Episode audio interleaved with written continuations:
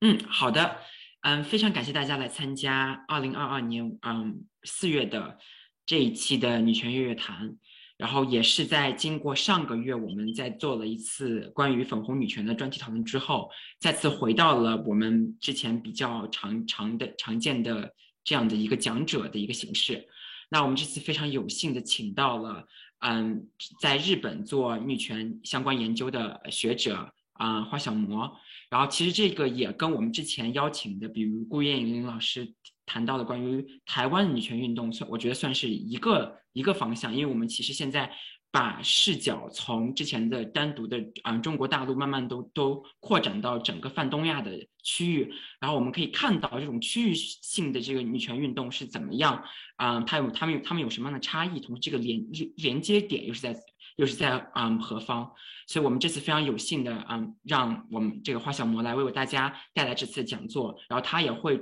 关注到一九七零年到一九九九年的日本第二波女权主义运动这样的一个这样的这样的一个嗯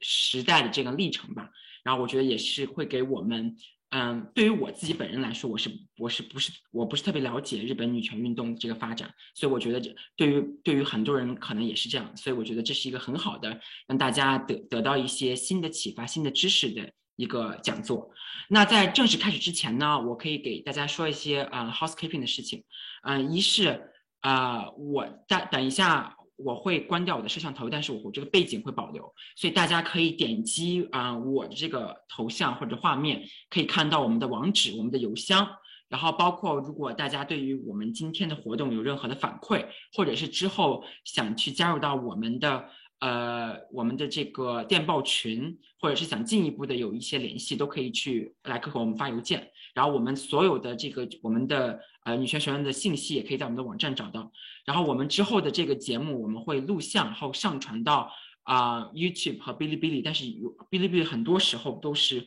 不能通过审查，所以一般都是音频的方式。所以最全的还是会在我们的 YouTube 上。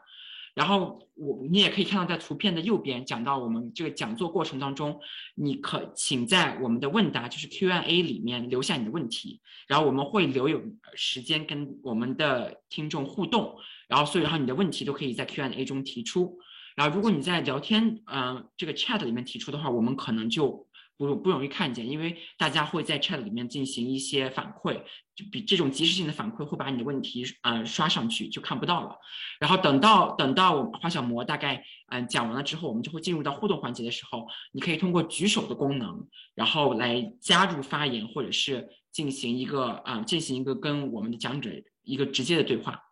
那嗯，因为今天的内容还比较多，所以我们就直接开始。那我们现在就有请啊花小魔为大家带来这次讲座，怕什么？日本第二波女权主义运动。哥，谢谢。嗯，那我来共享屏幕。呃，非常感谢呃这次女权学论的邀请。呃，我今天的演讲题目是怕什么？啊，日本第二波女权主义运动。嗯，在小标题这个地方呢，我有写，就是具体的，呃，一个时间段啊，从一九七零年代，呃，一九七零年到一九九九年，这个其实是沿用我们后面会介绍的井上辉子老师，也是这个第二，呃，日本第二波女权主义运动的一个代表人物，他所提出来的这么一个时间段划分哈，嗯，虽然这个不没有定论，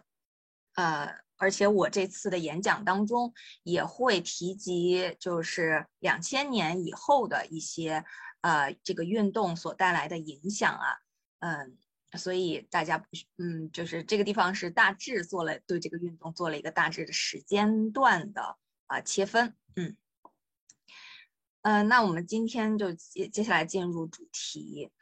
那呃，因为安全的原因，所以我没有用。那个真名做宣传，非常就是有嘲讽意味的是，呃，这个题目就叫怕什么？这个题目这个怕什么呢？其实来，呃，来自于，啊，日本导演对，呃，取材，呃，日本第二波女权主义拍的一部，啊，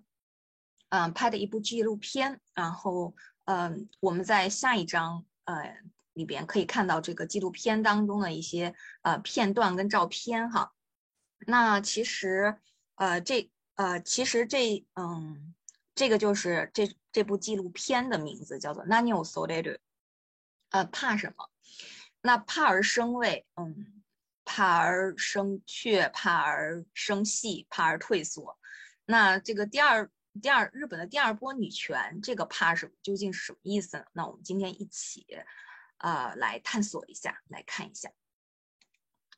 那这个呢，是我今天演讲的一个内容概要啊，主要分成三个部分。呃，第一是历史背景，第二是呃日本第二波女权运动的伊始啊，也就是它的主要的这个高潮内容部分是什么？嗯，接下来呢就会介绍，就是呃第三部分呢是介绍日本第二波女权运动的一个成果。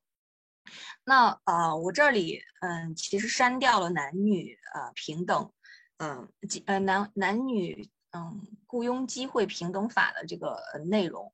嗯只讲这今天只讲这个男女共同参画中心和这个 ONE，嗯就是上野千鹤子领头建立的这个啊算是一个网络。啊，网络上的一个汇总的这么一个网站，哈，一个组织。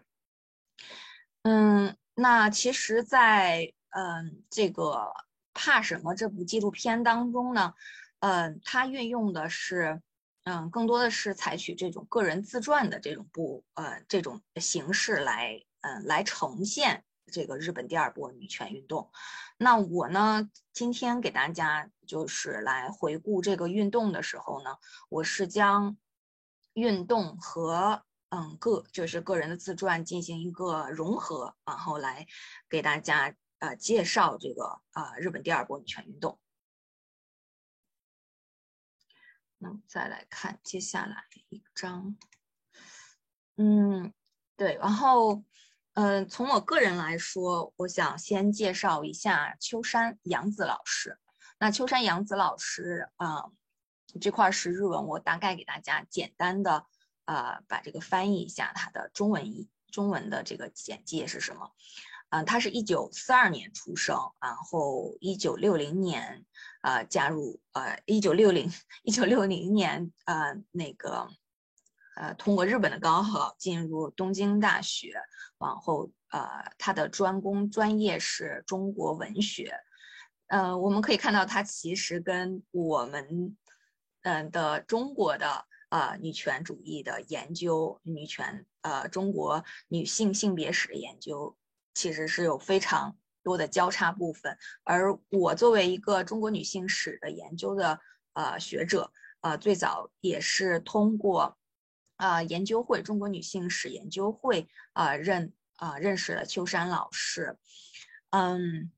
他呢，在呃七十七，他那个嗯，最早是七零年和友人一起办了这个伍尔伍尔夫会。我们接我们接下来后面会呃详详细的介绍到这，还会再提及哈，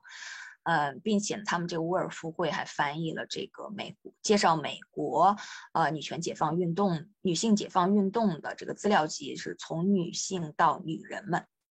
这个翻译工参加到这个翻译工作。然后七四年到八一年，他跟家人去了苏联。那这之后呢，他呃嗯，在就是我刚才提及的这个中国女性史研究会，啊，从事啊嗯从事这个中国女性文学、女性学的这个研究，啊，也参加到这个另外一个组织，呃，比较有名的组织，这个日本女性学会，然后也是呃呃以第二波呃日本。呃，日本第二波女权学者呃和运动者的这个为主的这么一个呃学会哈，嗯，那他其实嗯，如果做性呃中国中国性别史研究比较呃嗯，或者说看这方面比较多的，会比较熟悉朱迪 Stacy 的一个呃呃文章，他日日文。呃，翻译成中文的话，就是中呃中国的父权与社会主义革命。然后它这个日文版就是秋山洋子老师翻译的，呃，在日文翻译成 feminism 啊，去过国都没呃，女权如何看中国？其实这个女权就相当于是嗯，这个女权，呃，是西方的一个女权主义，如在七十年代，在冷战的一个环境下，如何看中国的？那秋山洋子老师也是最早介绍，啊，把李小江的一些作品啊介绍到日本的啊学者。那嗯，我呢是二零一二年，就是呃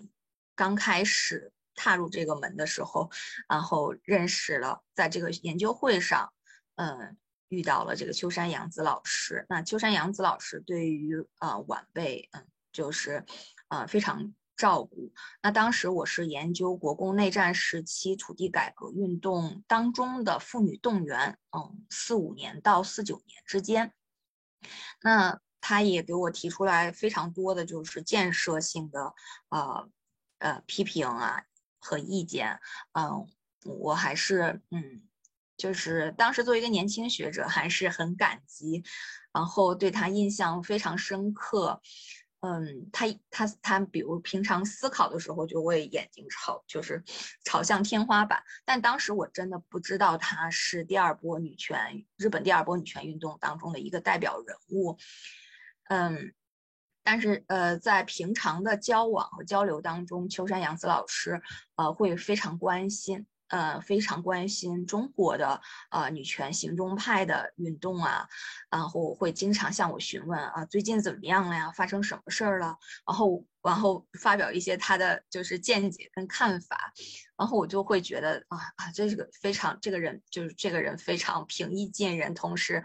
呃也是同道中人。然后说嗯，呃对，所以我们接下来嗯来进入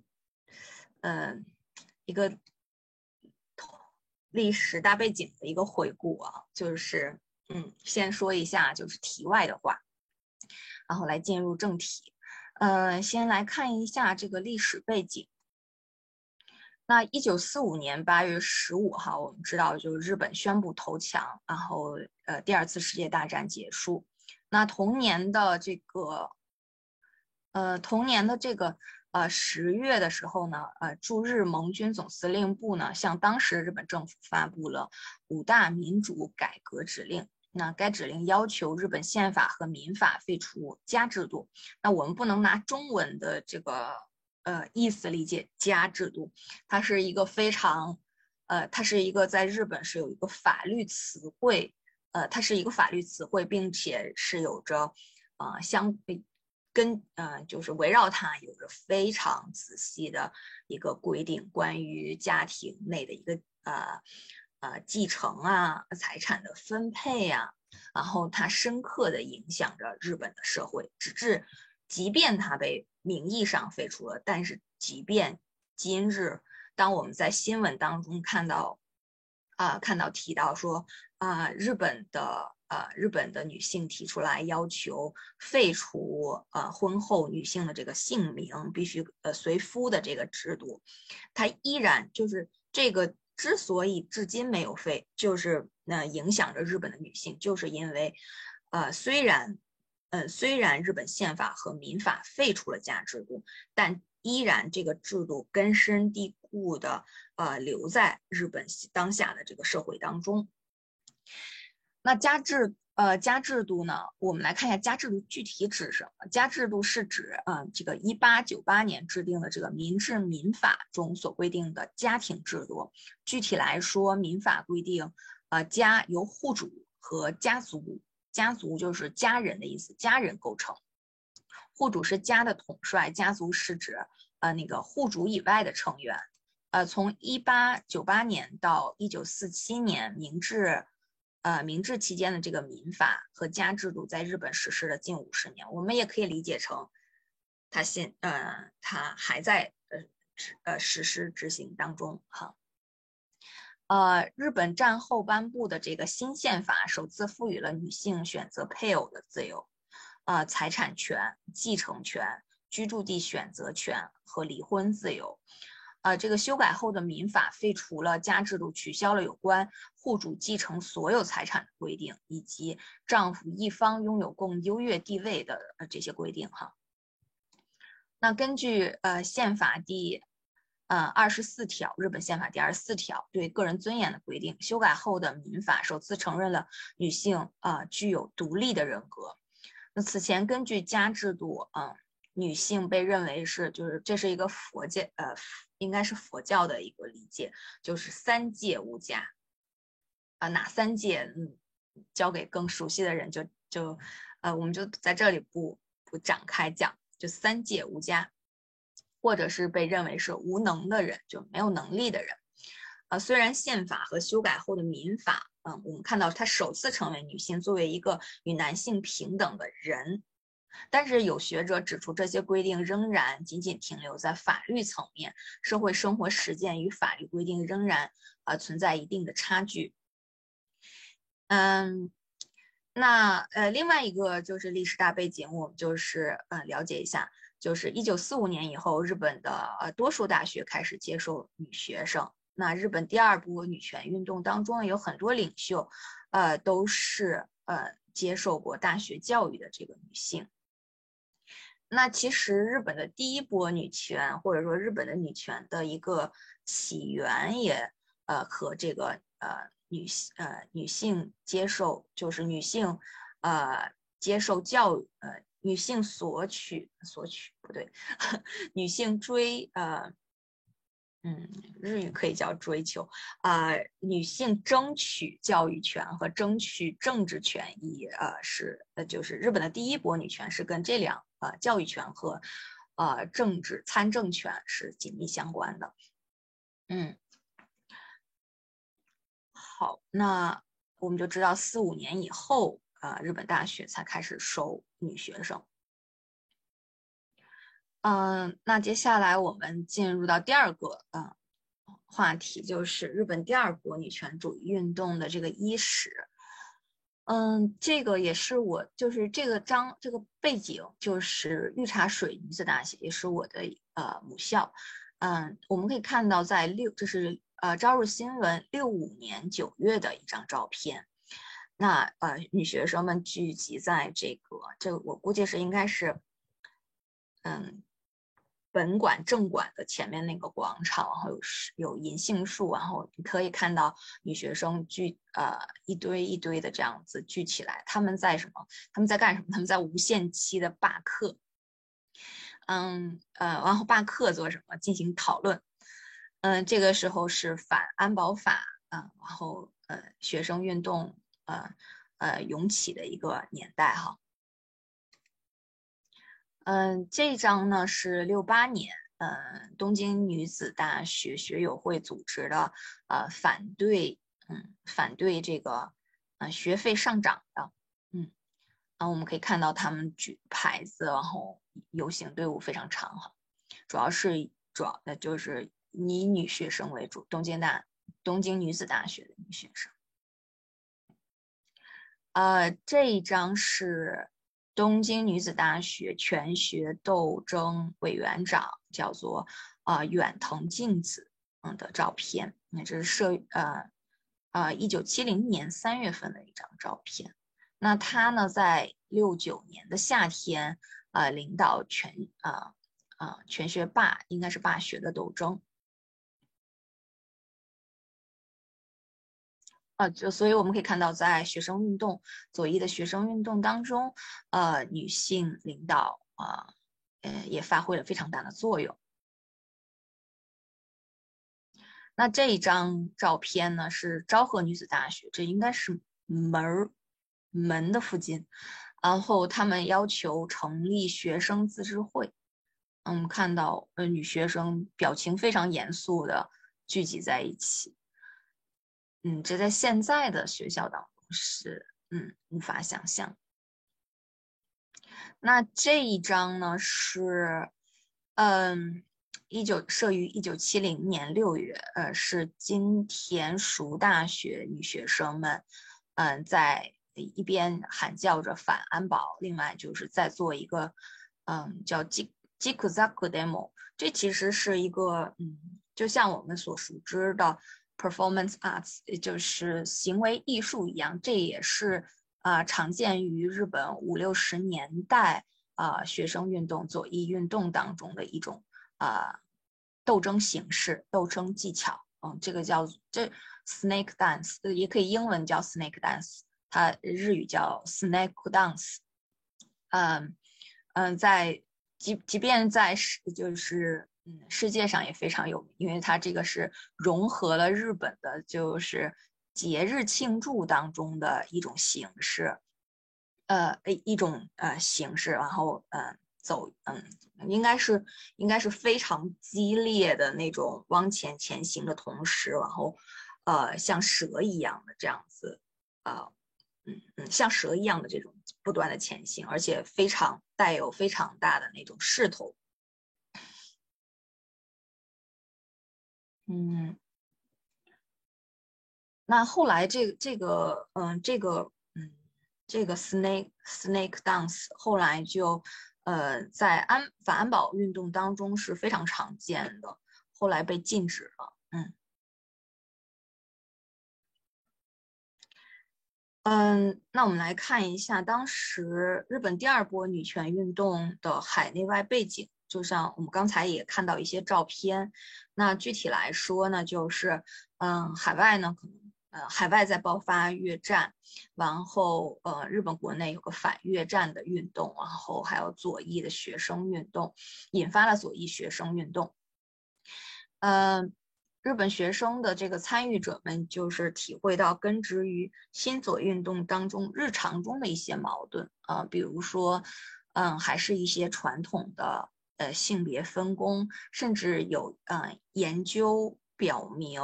呃说日本的这个新左翼运动当中，嗯，产生了一种浪漫的呃男性浪漫的这个。浪产生了一种男性浪漫主义，而且学生运动当中的主体依然是男性，女性，呃，依然是就是呃一个，嗯，在这个运动当中依然是一个，嗯嗯，一个保守的，呃，遵循一个保守的，呃，是呃性别呃性别秩序，呃，大家可能读过，嗯，最近比较火的一本书叫做《从零开始的女权主义》的话，就。呃，就可能了解，就是在这个过程，呃当中，然后上野千鹤子就是，呃，也也参与到这个学生运动当中，然后他也捏饭团儿，然后他他就开玩笑说，呃，如果大家发现，嗯，这个饭团捏的不是很好，嗯，就是比如捏的不够，嗯，就容易很碎啊，或者捏的不够不够三角形啊，或者说很容易散开啊这种的，然后人家都说这一定是上野捏的。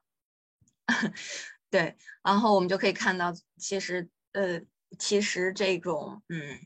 怎么说，就是女学生，即便在一个新左翼的学生运动当中，她的位置啊，他，的性别角色，他的性别角色扮演还是，嗯，没有发生任何的变化，甚至其甚至还固化了这种，呃，父权的模式，嗯。我们接我们后面还会提到，就是说有很多人在这个活动当中遭遇到了性暴力，呃，有强奸，也有性骚扰，嗯，嗯，嗯，那很多，那这个其实，那这个第二波女权运动其实就，呃，第二波女权运动它本身就是。啊，对此提出的一个反抗，从学生运动当中发现问题、提出问题，然后发出声音这么一个过程。嗯，有两种说法，呃，关于这个运动的开始。嗯，第一个种说法是说，呃，七呃，一九七零年十月二十一日啊，这天是国际反战日，然后有一对女性高喊这个女性解放，她呃嗯，这时候就是他们定义这个运动的开始，其实。主要是看这个“乌”，就是呃 “women liberation” 这个女性解放这一词，就 “woman lib”。日本语这呃日语是一个和制日语，叫做日制日呃日制英语，那是一个日制英语。呃的呃在何时被提出跟出现，然后以此来定夺第二波女权主义运动开始的时间点。那第一种说法就是在十。呃，七零年的十月二十一号啊，女性喊出了这个 “woman l i b e 的这个口号。嗯，再有一种说法是在，嗯，在在这个两周前，然后《朝日新闻》刊登了一篇标题为“呃女性解放”的报道。然后这个报道当中呢，介绍了三个组织，一个是呃女性解放运动准备会啊，一个是女性解放联络会议准备会。那这个就是我们后面会提到的田中美京组织的，嗯，叫做 Group，嗯，Group tatakau onna tachi onna，嗯。我们一会儿还会再提到，呃，是这呃是这个集体抗争女性的一个前身啊，还有这个女性文化俱乐部，然后这三个组织为了实现女性解放，无啊无盲力不啊探寻家庭制度呃一夫一妻制生育职业等女性问题的根源。那这个呃这次的呃是日志的这个英语呃无盲力不一词首次在媒体当中登场。嗯，这个参与运动的人呢，主要是以二十岁到三十岁的年轻女性为主。那嗯，井上辉子呢也提，就是对这个嗯提出了纠正。他认为这个不对，他说认为这是中年妇女的解放。嗯，因为 有很多嗯四十岁的人参与到参与进来，不能说是呃完全的是一个呃年以年轻女性为主的运动。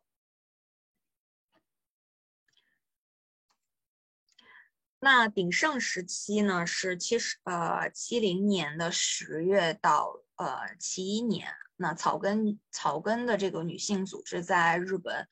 呃各地呃就是迅速成长起来，比如像岩手县的，嗯，抱歉，岩手县的这个立社读书会，那我的我的一位学姐呢，就把这个读书会的。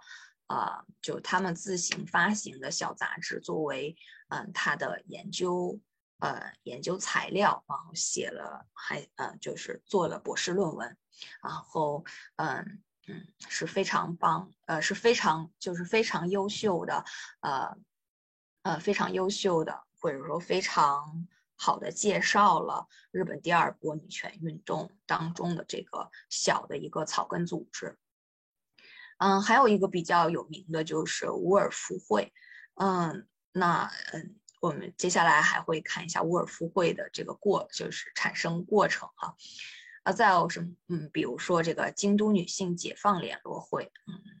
就各地都都涌现了这些啊草根的女性组织，而且，嗯，非常难得的是，呃，像上野千鹤子建立的这个牵头建立的 ONE。呃，他们把这些呃草根组织呃自己制作的宣传单、自行发行的小杂志全部电子化，然后存档在呃存档在网上，所以大家可以随时的查阅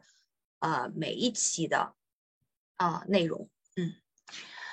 那我们现在看到的就是刚才呃，我们提到这个秋山洋子，呃，她参与的这个伍尔夫会发行的一个杂志，叫做呃，从女人到女人们。那它主要是其实是介绍的美国的呃女性解放运动的一个呃材料。那它代表人物，嗯，包括我们后面可以看到的，嗯。嗯，包括我们刚才提到的秋山洋子，还有接下来我们会提到的景，嗯，包括我看啊，嗯，都，嗯，还包括那个甲美沙子，嗯嗯，还有谁？应该有没有井上辉子？嗯，就怎么的，我看不太清。嗯嗯嗯。好，那我们先先一会儿再来确定一下。那我们接着先说这个，嗯，这个序言，这个序，这是一共十四个人啊加入了这个伍尔夫会，嗯，那这十四个人写了一张，写了一个前言，嗯，那我们看一下他这个前言写了什么。他说，呃，首先。呃，这个前言我觉得，嗯，非常让人感动。然后，呃所以给大家简单介绍这第一小段，就是马子修巴子，就是我们首先要出发，嗯，因为我们没有钱，也没有权利，啊，没有力量，嗯，但是呢，我们可以就是赤手空拳的，呃，站起来。这个对于我们这个女人来说，就再合适，就是嗯，再合适不过了。因为我们一无所有，所以我们首先先要出发。嗯，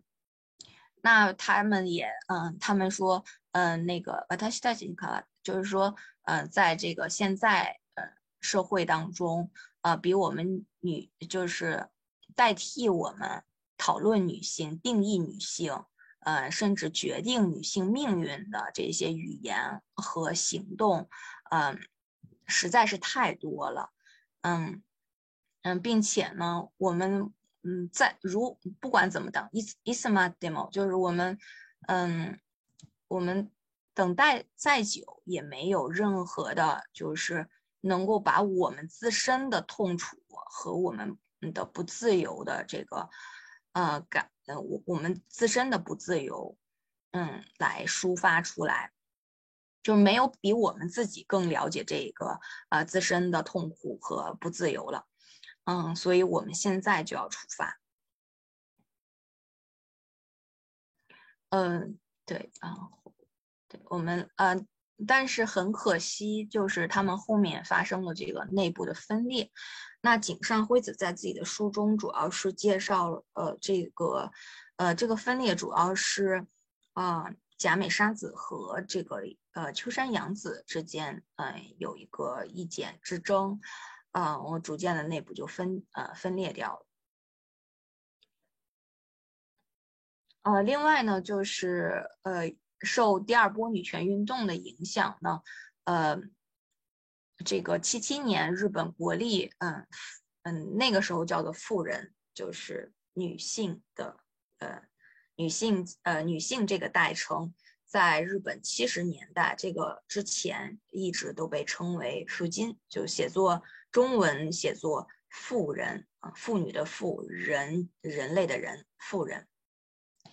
呃。七十呃，就是七七年成立了这么一个会馆，叫做日本国立妇人教育会馆。嗯嗯，再有就是说，嗯，他们这之后也呃曾经召开过一次国际女性学会呃东京会议，然后当时海内外非常多的呃学者来参加，对于促成日本女性学的发展啊起到了一个呃嗯那个啊那叫什么？呃，一个历史起到了一个非常嗯历史丰碑性的作用，嗯，或者说历史性的一个作用，助推作用。那根据现在就是说，呃，二零二零年出版的日本全国组织女性嗯团体名单的统计，日本呃目前有呃三十四家一般的女性团体，十四家职能团体，十家呃。女性占多数的团体，五家联合体和呃联络委员会，六家团体以及工会呃工会组织的女性团体，七家政党女性局啊，十七家教育调查研究团啊，共计是九十三家，嗯，九十三家女性组织，呃，其中。这个当中，一般团体中历史最悠久的，就是跟他的第一波女权是非常相关的。这个，呃，一九八呃一八八六年创立的日本基督教女子交锋会哈，霓虹 Kiristo 附近 Q 覆盖啊。然后最新的团体就是我们一会儿会提到的 One，嗯嗯，二零一三年成立的女性与人权全国网络。哦哦，不是不是 One，抱歉，是女性与人权全国网络。嗯，好的，这但是根据另外一个就是横滨女性论坛九一年编纂出版的这个女性网络统计，全国包括草根，就是加上草根组织多达六百呃多家，多达六百多家。往后，嗯，日本因为日本很多的这个草根女性组织，呃，没有办理任何登记跟注册手续。嗯，那这之后呢，就是，嗯，我们再 回到正题，来回到看一下，呃，这个第二波女权运动当中发生了什么？那七一年的八月份，就是在日本的长野东北地区举行了呃女性解放合宿。嗯，当时就有女性诉说自己在全共斗的呃这个中和派当中遭受到了性暴力。呃，七二年呢，在东京涩谷举行第一次女性解放大会，然后全国各地的呃女权主义者啊活动活动者都参与，普通女性都参与到了这个呃，主要是活动者参与到了这次大会当中。呃，九二年的呃。九二七二年，抱歉，一九七二年，这个刚才我们提到的，呃，田中美京组织的这个集体抗争的女性啊组织呢，呃，成立以她为中心成立的这个新宿女性解放活动中心，就是右边这个这张照片当中的这个啊活动中心。那这个照片当中左。左下角的这位女性就是田中美京。哦，我们看见就是也有也有女性抱着小抱着小朋友啊，嗯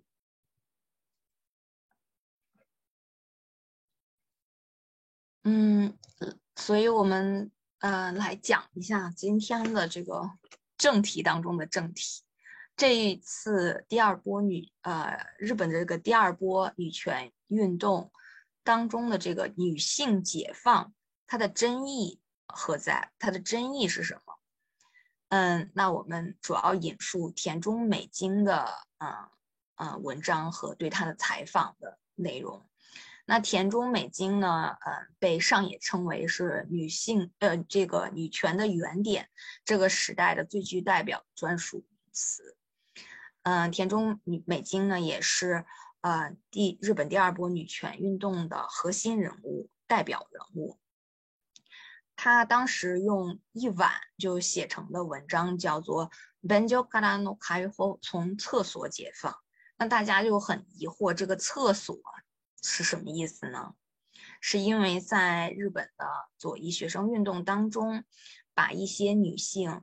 啊污蔑成是厕所一个性的。嗯，我们可以理解成性的排泄的一个对象，一个呃器皿，嗯的这么一个呃比把女性做这样子的一个物化的呃比喻，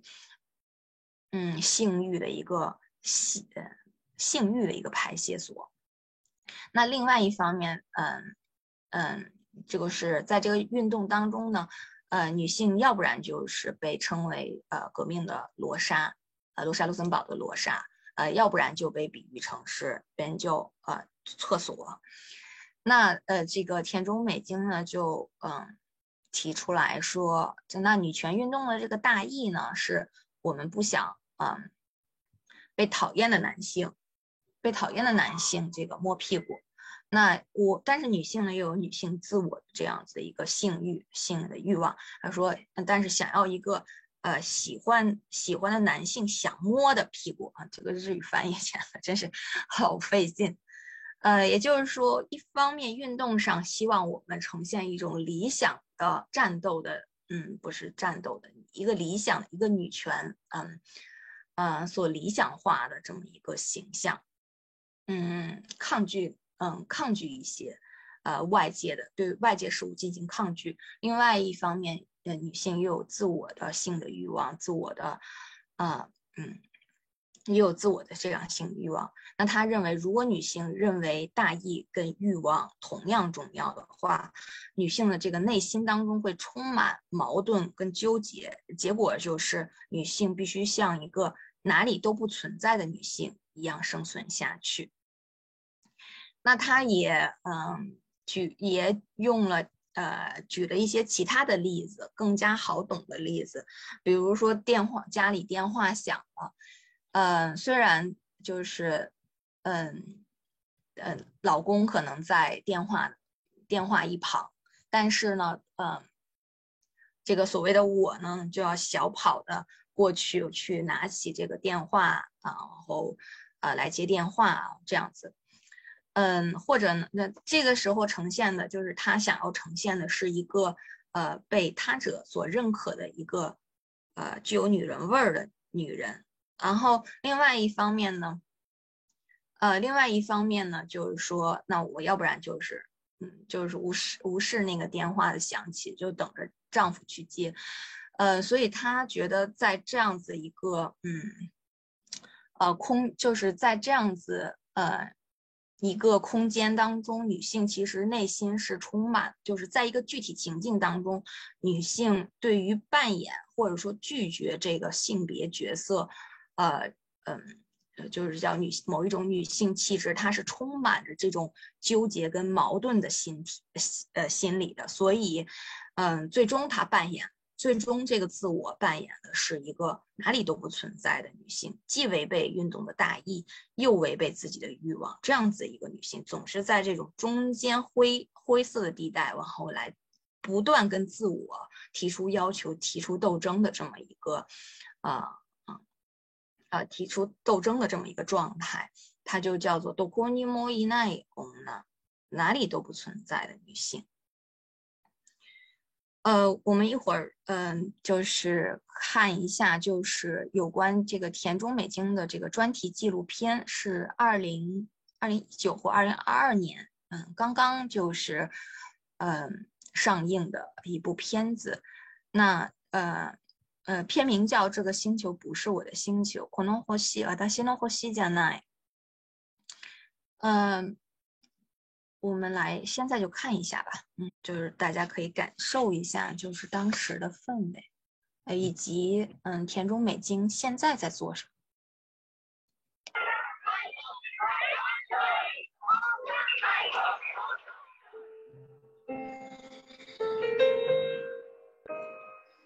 この星は私の星じゃないそう自分に言い聞かせながら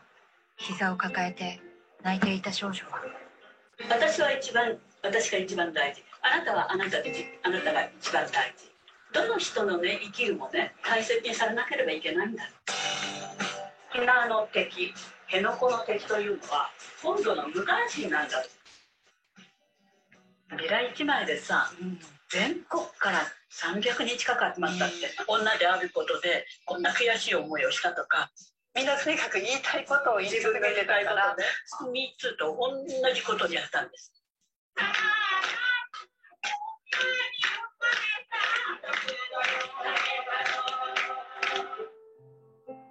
自分は汚れた子なんだとか邪悪な存在なんだとかっていうなんで私の頭に石が落ちてきて誰も言われなく傷つけられてはいけない一人で未婚な母になって産むんだみたいなことは一切なくギブをやってね他の人とね面になることができた。二人で涙さに出かけてゆく。あなたは私かもしれない。私はあなたかもしれない。私も大したことないのよ。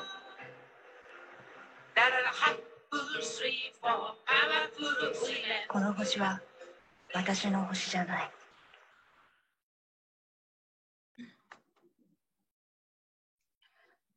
这个是一个嗯宣传片，嗯，相对来说是有点短，嗯，有时间我们再哎继续看这个片子，看一下，嗯。小魔，这个片子我们能找到有有有字幕的那个片源吗？英文字幕都可以，还是不太现在？嗯，以目前我好像没看到英文字幕，不过好呃，他参加了二零二二年全美什么女性电影展一类的，我想应该是如果大家嗯。有机会的话可以，我不知道他是不是在网上供，就是供应买票可以供应，嗯，但是好像我看到是有的，而且它是有呃，它是这这个纪录片是有呃网站的，它对于它这个片子呃接下来怎么放映啊，怎么嗯有一些什么样的宣传啊，都好像都会立马更新在上面。如果关心这个。呃，影片的话，或者想继呃，就是多了解一下的话，我一会儿会把这个，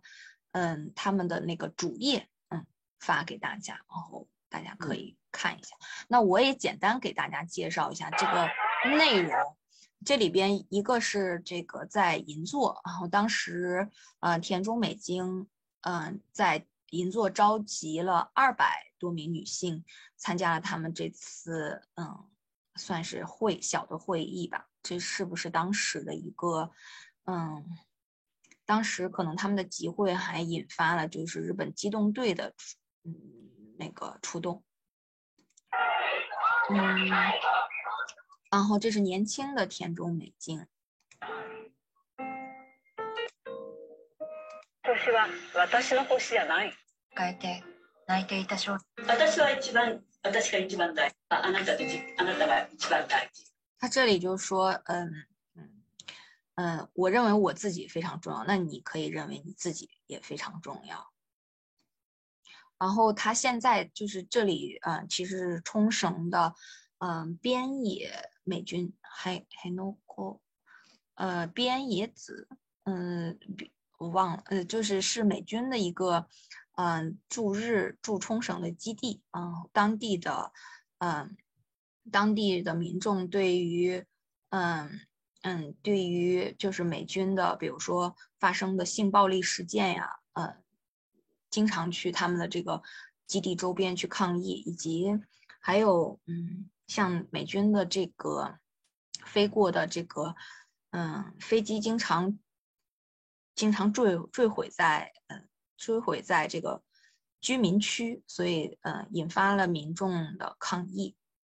然后田中美京呢，现在就参与到了。呃，这个呃反对呃基呃反对美军基地的这么一个活动当中，他在呃他刚才在这个影片当中提到，嗯，他认为就是呃美军基地的这个呃产生的，嗯，这是嗯产生的原因，呃呃是因为本本州本岛，就是说日本包括东京在内的这这个岛叫做本。嗯，红红岛叫做本岛，本岛对这个问题并不关心哈，就是默不作声的。好，我们再来回到主题。对，我们就可以看到，就是嗯，这次嗯嗯运动当中提出的这个 “woman liber” “woman liber” 的信义，就是女权解放的争议，它不是对外。的一种抗争，它是对内的一种，嗯，斗争，或者说对内的一种，通过对内斗争来实现一种女性的解放。呃，简单来理解，就是女性必须先和自己认为的女性气质啊斗争，才能实现女性解放。嗯。自己必主呃自己，它是一种就是自己帮助自己，然后自己解放自己，嗯的这么一个运动，而不是说我们所谓的那种解放他者运动，嗯嗯，比如说像妇女动员啊，或者是呃阶级解放带动妇女解放，它其实都有一种解放他者的这种要素存在，我们一会儿可以仔细。嗯，探探讨。那田中美京也提出来，就是日本的女性解放并不是争取权利的呃运动，不是争取参政权，不是争取教育权，不是经争取呃财产继承权，不是这样子的争取权利的运动，向外向向权力讨要，呃向权力机构讨要呃女性权利的这么一个过程。他是意识到，就是活出女人味儿，并。并不是活出自我，因为即便是现在我们在生活当中，依然还是会等价两者，就是活出女人味儿等于活出女性自我。但其实在这个时候，呃，田中美京等女性们就提女权主义者们就提出来，活出女人味儿不是不等于活出自我。嗯。他们认为就是就是想要拯救自我，想要解放自我嗯，然后必须从先从自我出发，并不是为了啊可怜的谁谁谁而努力，而是呃只只要我们首先先为了自己而努力的话，就可以改变社会。那我们进入呃下一个呃小标题，就是这个地方是。我们看见这个左边的这个图当中的女性呢，叫贾美沙子。那贾美沙子，嗯，贾美沙子呢，我们嗯可以称就是她领导的这个呃反对禁止堕胎法、要求放开避孕药的女性联合呃女性解放联合会。我们可以发现这个名字有一点长，但在日语当中呢，还有一个。略称叫做这个 Two Pilan，在我们这里可以看到另外一张照片当中，然后一些女性啊戴着一个粉红色的这个安全呃这叫什么安全帽，然后呃嗯然后这上面有个字呃有有一个白色的字样，这个写的是 Hi Kuchira Two Pilanes，就是说呃大家好，我们是。啊，这个这个长长的名字啊，反对禁止堕胎法，要求放开避孕药的女性解放联合会。嗯嗯，是因为呃啊对，然后这个这个粉色的安全帽其实是它这个成立的，在七二年成立的这个联合会的啊一个标志性的呃物品啊，就是粉色的。安全帽，然后上面画着就是女性的那个标志，一个圆圈，一个十字的这个标志。那它的领袖人物就是这个左边图中的假美沙子。他们将他们的这个联合会的总部设在呃高田马场，也就是现在呃早稻田大学附近。嗯，那他其实也是一个非常传奇的人物。嗯嗯，后来甚至有报道说他就消失掉。然后从公众的视野当中消失掉了，嗯，但他的嗯嗯甚嗯他的这个消失，嗯意味着什么？我我们不知道。但是呃，像井上呃辉子，他在他自己的嗯我们可以叫做遗著吧，就是最后的呃最后的著作当中提及了，就是说呃。日本的第二波女权运动当中，对于这个呃 t o b i l a n 对于这个女女性解，对于他们这个呃女性解放联合会的呃忽略，呃嗯是嗯就是认为他认为是不可以接受的，他认为应该重新讨论 t o b i l a n 呃我们一会儿可以继续介绍他为什么，就是我们可以看看到底为什么他被。嗯，所谓的正统的日本第二波女权，呃，排除在外了呢？就是它为何就是运动当中有和有分哈？但是为什么它被排除在外？嗯，这个地方交代一下时代的大背景哈，就是当时呃，当时日本的这个直至直至最近。直至最近，避孕药都是需要医生的处方的，没有医生处方，在日本社会是无法买到避孕药的。而我们也知道，避孕药必须是紧紧急及时的，在就是呃才可才可以起到这个效呃起到这个作用。嗯，那对于呃对于日本女性的话，直到最近。才放开了，就是在普通的药店可以没有医生处方买到避孕药。嗯，那我们可以看到，其实是非常啊落后的。当然，避孕药触手可得也是问题。嗯，但是嗯，如果没有呃没有办法及时避孕，其实对女性的这个生殖的自由权利，呃以及自我的赋权，实呃实际上是产生了非常呃非常大的。啊，恶劣影响女性，甚至嗯，为了避免自己在性道德上面被污名化，也没有办法，呃，比如说没有办法跟男性提出要求戴套或做避孕的这样子的时候呢，嗯嗯，女性呃女女性就比如说怀这种怀孕然后未婚先育的情况，在日本还是非常多的，尤其是呃。呃，十嗯十岁到二十岁之间的年轻，非常年轻的女性，呃，怀孕的情况，怀孕堕胎的情况还是比较多、比较常见的。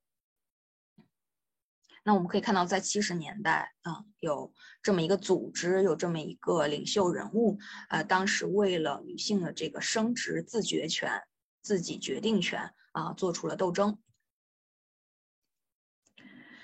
嗯，他们在七四年的时候又成立了另外一个下属组织，叫做不让女性哭着入睡的呃会。嗯嗯，这个我们可以看到图片当中就是他们这个呃呃这个联合会呃当中的这个下属组织不让女性哭着入睡会呃的呃一部分活动者啊带着这个。嗯，戴着这个粉红的安全帽，然后再戴上太阳眼镜，然后冲到了冲到了什么地方呢？他们冲到了这个家暴的加害者男性或者是出轨男性的这个公司的门口进行静坐抗议。啊，比如他们要求就是说，呃，把这个公司的啊这个男性的领呃这个男性的公司领导叫出来。说你居然有这样子的下属，你应该感你应该负责任，你应该感到可耻。然后呃，男性不可以就是把所有的财产都拿走，应该把呃财产分给呃被离婚的女性。啊，我们现在嗯理解一下，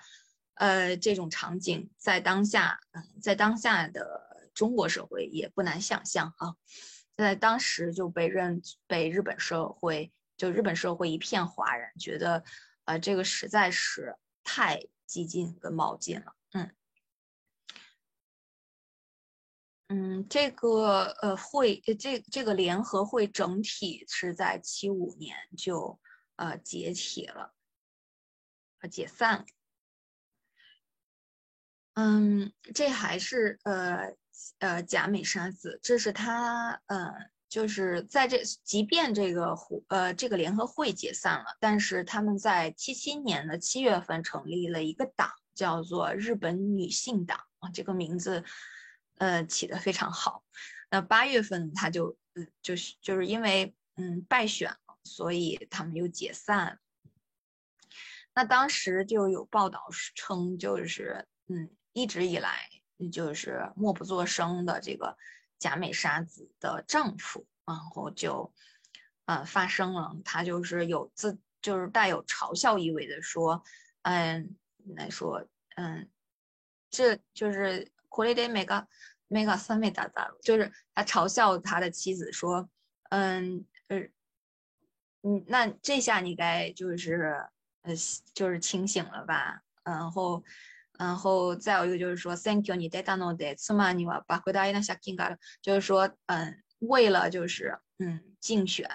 这个日本竞选是需要有一筹集一大批资金的，嗯，所以当时，呃，贾美沙子呃借钱，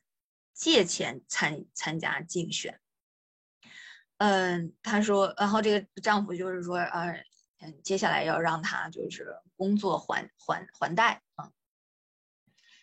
那那这个照片当中，就是在这个新闻发布会上，然后他也宣布这个党，嗯，这个日本女性党解散。嗯，对，然后呃，之所以我们也刚才也提到了伍尔夫会的分裂，以及秋山洋子其实对于呃假美沙子呃的这个他们两个人的这个呃意见的不合啊。导致了嗯沃尔夫会的分裂。那在这之后呢，嗯嗯，在秋山洋子的呃一本书中，应该是九三年，叫做呃，也叫《利布西西西诺多》，呃，翻译成中文就是，嗯，在秋山洋子九三年出版的呃日本第二波女权运动私史，私人的私，历史的史，私史。笔记当中，他对沙啊呃假美沙子提出了批评，那这个批评呢，最终是呃影响了后世对这一段呃历史的回顾的时候呢，就将假美沙子所发起的这个联合会，啊以及呃可能这个日本女性党这些历史都摘出，基本上摘出了呃日本第二波女权运动。嗯摘出，把它摘得出去。那他主要是批评是说，呃，这个贾呃贾美沙子，这个他使用了这个堕胎药制药厂公司提出的试药药品。那井上辉子呢，其实呃说，那这不是很常见吗？就是这有什么，就是批评的呀，就是也有反对的声音出现。那我们来看一下，嗯，这个刚才我们不断提到的这个井上辉子老师。那井上辉子老师呢，呃，他刚好是去年的八月份，嗯，过世。嗯，他是一九四二年出生，呃，出生于日本东京。嗯，在六零年，他跟秋山洋子，呃，是同一年。呃，进入东京，呃，日本东京大学。那他攻读的是，就是，呃，这个井上辉子攻读的是文学部社会学专业。嗯，后来是在这个大学的大学院，嗯，读的呃新闻学，然后取得了博士，应该是取得了博士学位。嗯。啊，当时应该很难取得博士学位。他当时是那个单位，呃，单位休了退学。呃，我们要注意到日本的好多，呃，六十年代的老师，老六十年代上学的老师，基本上都是，呃，拿了硕士学位，但博士是满期退学，就是单位休了退学。但这依然是就是。当时要求对于博士的学位的要求非常高，所以他们没有就是拿到博士学位，但这个也不是很重要了。对，所以我们可以看到他其实是呃研究性别与表象，我们可以现在就是从我们的视角可以这么理解，就 C do media 女性与媒体的这个关系的研究哈。那他七三年加入到了呃呃和光大学，也是位于东京附近的一所大学，呃人文学部担任助教。那他七四年呢，就在这个和光大学开设了女性学呃讲座的课程，是日本最早开设女性学讲座的啊老师。嗯。嗯，日本创立呃女性，她也她同时也是就是呃日本创立女性学的这个先驱之一，呃是她将这个呃英文的 women studies 翻译成了呃日文的女性学啊，就是具体按她的话是说是由女性啊女性自己啊发起的研究女性的呃女性学。嗯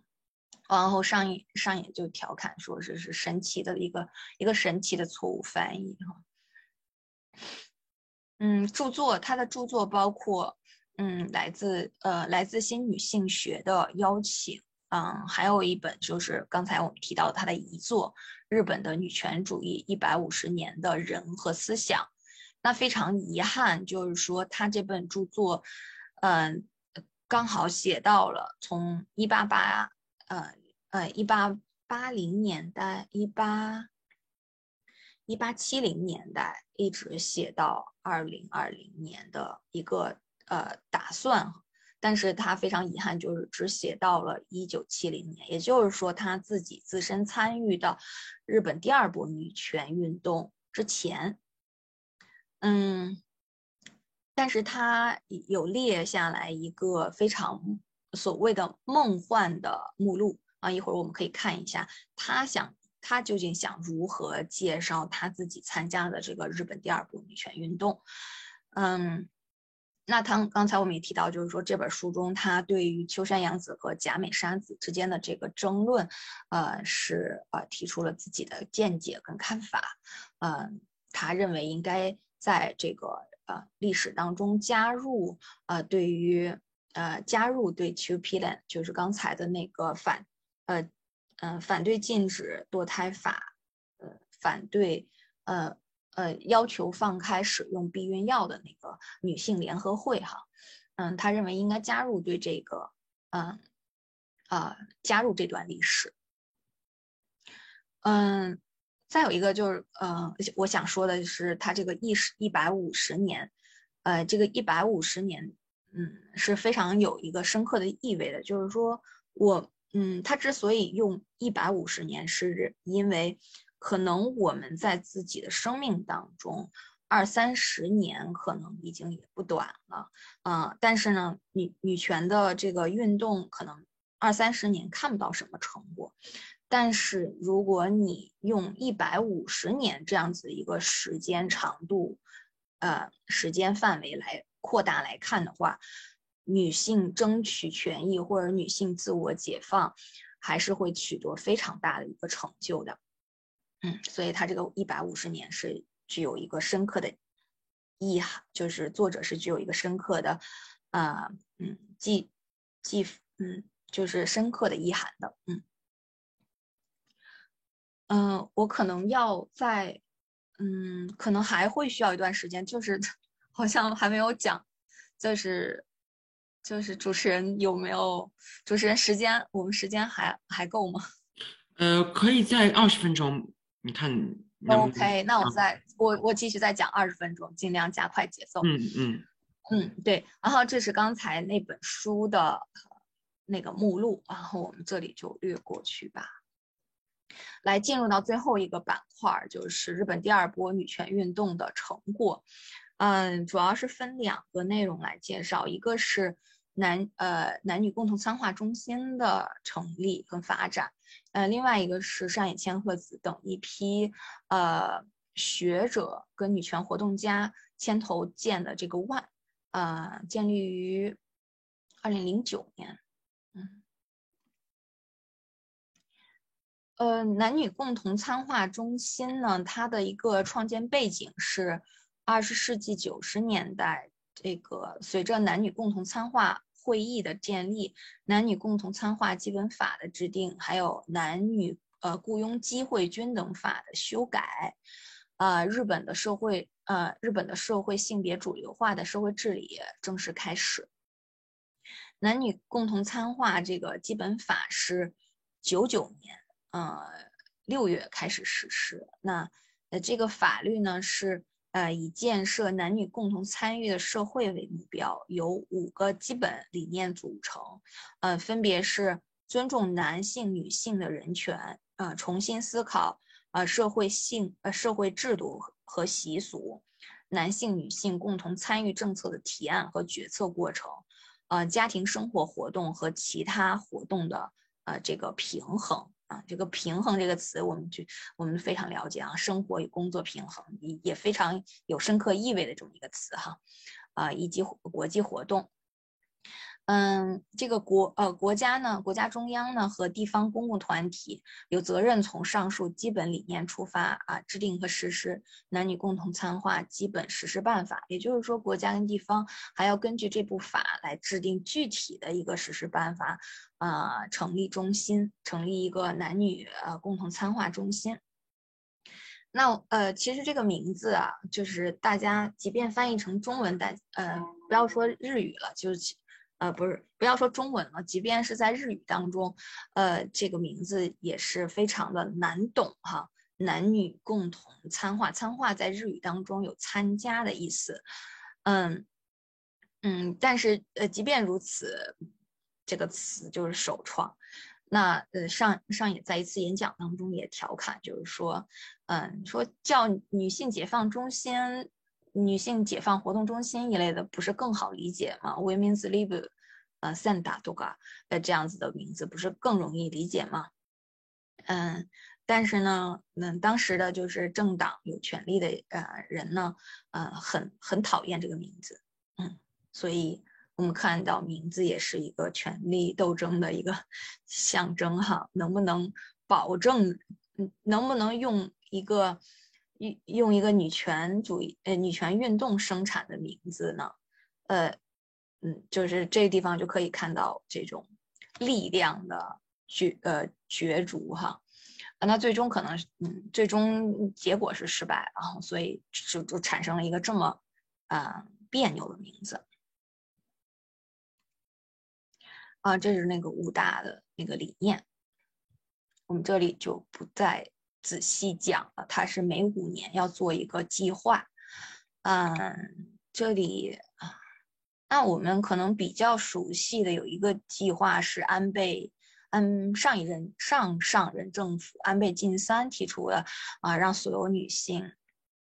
呃什么提出呃一个新的主题，叫做进入让所有女性闪耀光辉的啊令和年代社会哈。然后这个就是这个计划是二零年的十二月呃审议通过。嗯，嗯嗯，对，然后我们也知道，就是后来就不了了之了。嗯，然后第五个五年计划，呃，这就呃，这个应该是第五个五年计划吧。嗯，有一些就是他他们当时提出了这个五年计划当中有一些非常我们熟悉的，就是对于我们来说比较熟悉的领域哈。嗯，比如说像扶贫、尊重多样性，嗯，防灾复兴，还有什么？嗯，嗯，呃，提高政策方针决策过程的女性参与率啊，这个这个是日本多年近近几年近五年来比较呃，就是提出的比较多的这么一个方面哈，就是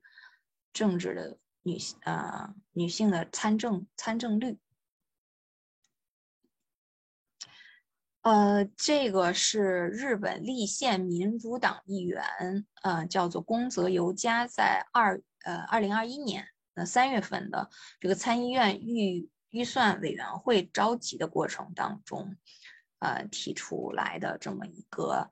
呃问题。他提出了什么问题？他就是说，嗯，就是不要空心化这个政策，然后很多地方都没有，就是没有预算，然后都快。很多男女共同参画中心都快倒闭了，嗯，就是说，呃，就是他对比了啊，这个截图截的不是很好哈，就是，比起嗯，从九九年到现在，往后预算基本上是减半，对于这个也参画中心的预算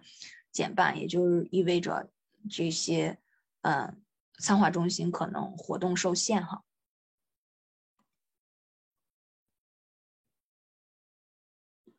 嗯，在这个机构设置上面，我们刚才提到了，就是它是层呃层层下，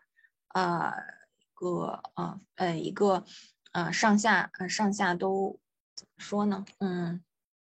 上面是设有这个嗯男女参画推进本部，然后下面是设有就是各个政府当中。嗯，负责男女参男女共同参画的部门有，呃，他们的一个生活部门，再有一个加上就是男女共同参画中心。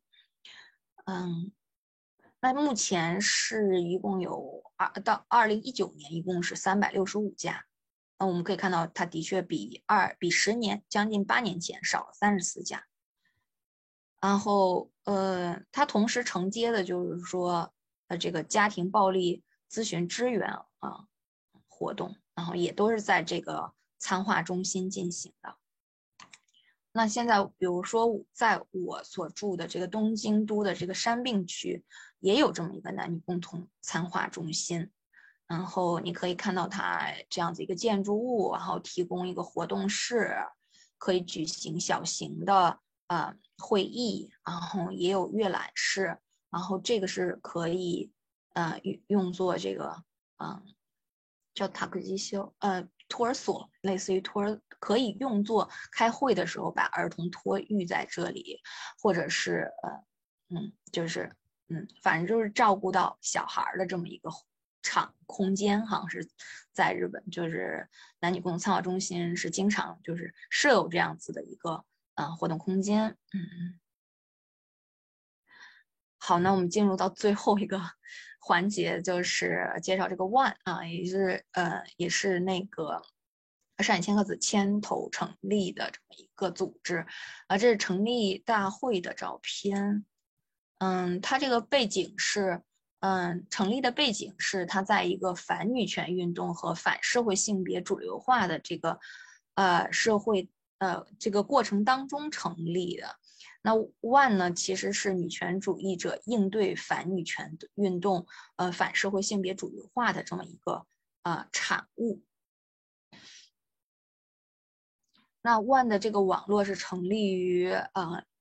呃二零零九年，全称是女性运动网络啊。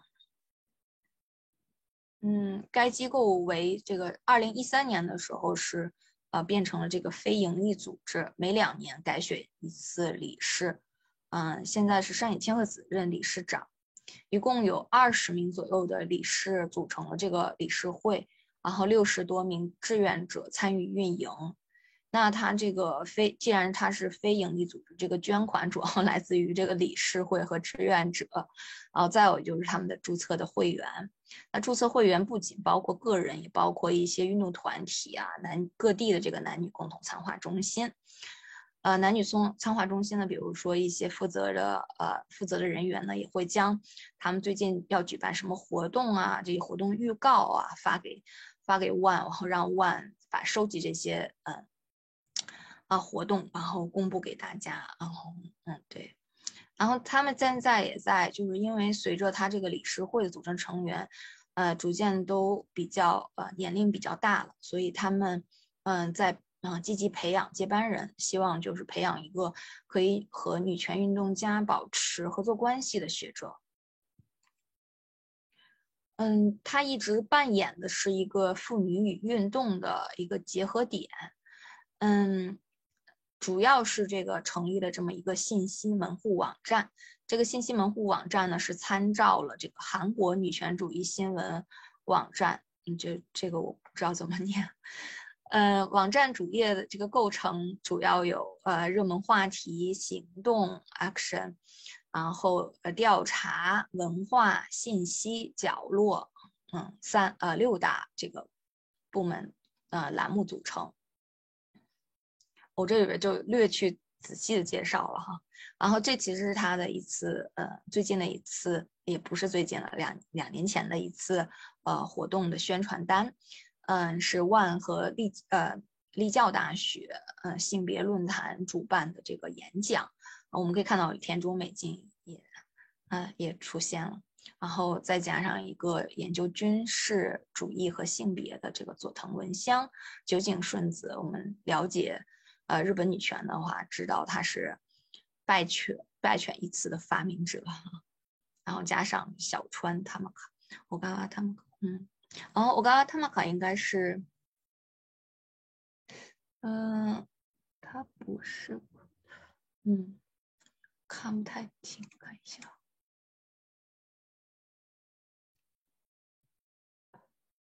嗯，好，那。我们进入下一章。我以为他是 c o t o 运动的那个发起者，不是。好，嗯，然后角落的一个栏目其实承接了呃这个松香堂书店，也就是 One 这个呃呃这个网络的嗯前身，前身是这个松香堂书店哈，呃这么个功能，然后把介绍一方面介绍就是女性的这个啊。女性与呃以及性别相关的书籍，另外一方面，他们呃将我们刚才提到第二波女权的呃呃草根组织自行出版的杂志进行电子化，然后在网络上都可以查阅。嗯，这个图书馆的那个呃宗旨就是收集、保存、公开女性草根团体杂志哈。嗯。这个里边提到，就是刚才提到了反，就是 One 成立于反女权运动的这个风潮当中，呃，那其实比较有名的有一个二零零六年的这个福井县筛选性别图书的这么一个问题，这里由于时间关系，我就不进行具体的介绍了啊。嗯，我们再回应一下主题，就是说，嗯，怕什么？我们可以判，我们可以发现，就是呃，女性的一个之隔，呃，就是分段女性，或者说女性与女性之间进行，女性与女性之间，呃，也逐渐拉大距离，或者说女性与女性之间的呃隔分、差分、分段，嗯嗯，是是女性自身的这种，就是来。一部分是来源于女生、女性自身当中的某些恐惧。那其实我们联想我们呃自身中国女性的年轻一代哈，我想参就是参加这个活动的呃呃朋友可能更多的是年轻的呃女权呃女权主义者或者对女权性别议题关心的女性哈，那我们可能比较害怕就是催婚催育，那其中就会产生很多恐惧，然后就会让很多的女性与女性之间身份然后分裂，互相的敌视。嗯，我想“呃婚驴”这样词，或者说，嗯，也是某一种嗯仇视吧。但是，可能是某一种的恐惧，我们没有办法面对，或者说无法和解的东西存在。嗯，我们一会儿可以嗯再讨论。嗯，然后这个就是刚才提到的井上辉子的那个呃呃遗著。呃，当中的对第二波呃日本第二波女权相关的这么一个目录，他想分成八个大项，然后呃来书写这一段历史，嗯，包括女性作为一个嗯 identity，女性的这个 identity 是如何的主张和呃就是不断的呃不断的质问的，呃女性鞋是如何产生的。啊，再有一个是政治参与方面，啊，雇佣劳动方面，嗯，结婚与家庭、性别啊，性别分工，嗯，以及育儿，嗯，这里边涉及就是，嗯，三岁孩子的一个神话，也就是说，哎，这个神话是指三岁以前孩三岁以前的孩子必须有妈妈全职照顾，啊，这个地方就是，呃，打破这个神话的过程。一个历史过程，再有就是关于女性的生育权、生育健康，嗯，那个性的多元化、性主体，然后性榨取、性暴力。那其实今天我原本是想介绍这个，呃，男女呃男女雇佣机会均等法的，但是很遗憾时间的缘故，然后我也没有介绍。嗯，那我就推荐大家看。期待一下这本书，叫做《呃呃女性的求生大作战》，它是二零一三年上野千鹤子，嗯，在日本文艺春秋呃这个出版社出版的。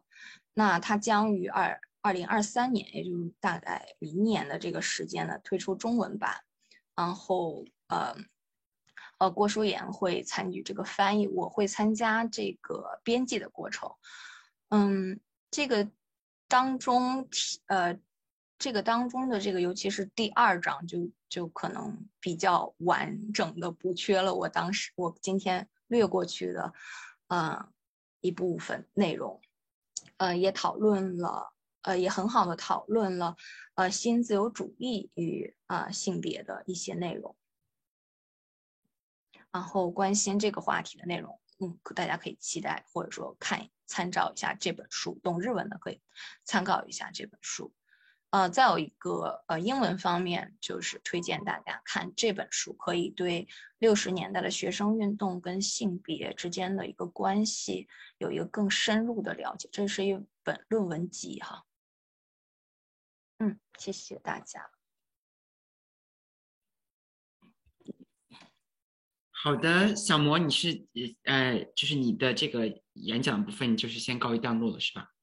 对，是的。哎呀，不好意思，超时太。没有没有，我刚刚好时间我把握比较好，因为其实嗯，我们今天也知道小魔准备特别充分，所以我们今天讲的时间比较长，可能跟大家啊互动的时间稍微短了一些。然后我看到那个我们的评论里面有人问最后一本书的书名，书名叫做我我再给大家发一下，叫做 The The Right Years。对吧？嗯，可以看到吗？还？哦，不能看到。对啊，好的，那个呃，小明也发了，好的。然后我我是我是觉得我是觉得就是怎么说？刚才其实，在开始之前，我和小嗯，我当时就跟小萌说，我是觉得。对于日本女权，其实如果说我们不太了在就是日语的这样的一个学界，或者是不太了解，就是在这个日语的这样的文化范围之内，这个女权的发展的话，其实我们我觉得有是有这种割裂和割裂的。所以说，其实刚才嗯，小魔也非常非常耐心的为大家介绍了这样的一个第二次日本的女权主义运动它的这个脉络和它的关键人物。然后其实我也有很多问题，但是我也想看一下，先看一下大家有什么问题，然后我们就直接进入到问题。然后有一个问题，我是，啊，我是比较感兴趣的，也是呃一位朋友提出来的。然后小萌也可以在那个问题里面看到。然后就他就问到了，就是他就其实可能也也也是你刚才说到的，呃，这种女权内组织内部的这种分裂，就是因为像你刚刚说的那个反堕胎的那个组织，又没有被很长的时间是偏离了大家对于主流的第二次女权主义运动的这样的一个阵营和这些组织还有关键人物的这样的一个认识的，那。其实这种女权的组织中的那 那种分裂，还有这种所谓的这种派别上的这样的一个区分，好像在不同的这种文化语境下、文化语境下女权主义运动当中都会见到。我不知道你是怎么看待具体这样的一个这样的一个呃分裂或者是纷争的呢？嗯，哦，这个问题真的很难。我是呃，我是认为这个派别的这种纷争，嗯。我我比较赞同井上辉子老师吧，就是所以介绍的时候我也是着力的介绍他，嗯，他认为应该将这个，呃，嗯，就是呃贾美沙子领导的这个，呃，无论是呃联这个联合会也好，然后这段历史应该进行记录，毕竟女呃日本女性的，呃生生殖自觉权直至今日还是如此的，嗯。还是很如此的落落后，嗯，女性没有办法向自己的伴侣直就是张开口去，呃，说要求要求去呃避孕。说实在，呃，即便在中国也同样存在这样子的问题。它的确跟性自由，嗯，另就是另一方面的这种女性自己直面自己的性欲这个内容是呃紧密相关的。嗯，所以这个派别之争也有这个内容，对于这个内容本身，或者说对于它社会影响以及呃人就是女权参与人的这个个性这些方面，各种各样的纠结跟纷争。嗯，对我我是会觉得这是很复杂的一个过程。如果能够嗯多一些网络，就是网络更多的内容跟人物，可能给我们呈现的。呃，历史，呃，历史的这个，嗯，丰富度是相关，所以我，呃，我认为应该，呃，如果可以，即便是一些争论和内部的这种分裂呈现出来，可以，可能也可以看到，我们在在重新接下来发展女权运动当中的时候，运女权运动的时候，我们该，嗯，如何面对这些东西？哈，嗯，我也，对我也，我也反。我也嗯，不能很好的回答这个问题。嗯，好的，谢谢小萌。我觉得这是一个复杂的问题，因为我觉得它有历史的一些原因，同时其实也代表了，也代表了就是这种女权运动发展中，每个人可能带来到。就带有她的女性呃女权思想和她的女权主义本身是有从不同的出发点出发的，所以可能在这个过程当中，他们之间这种疏离或者矛盾，就是是本来就是客观存在的，所以其实也没有说是有一个有一个所谓的这个真相或者是一个唯的唯一的正确的一个去做一个女权主义者或者是践行你的女权主义的这样的一个规范。是，嗯，我还看到一个嗯。一个那个问题是这样子的，他说到啊，我把它先放上来，你这样你这样你可以看到，他说到就是说是就是女权运动如何如何开展时期，因为你说的是七十年代到到九九年这段时间，然后我们也知道日本在九十年代遭遇了就泡沫经济，然后所以他其实问的就是这个经济的这样的一个下行，然后到这个泡沫经济的破裂，是不是影响到了女权运动的发展？那这种这种。这种停滞或者经济上这种这种倒退或者下行，使女权主义运动的停滞，是不是也影响了现在那个日本女权主义运动发展的一个境况呢？就是我们可能说到了，就是千禧年之后到现在一个状况。嗯，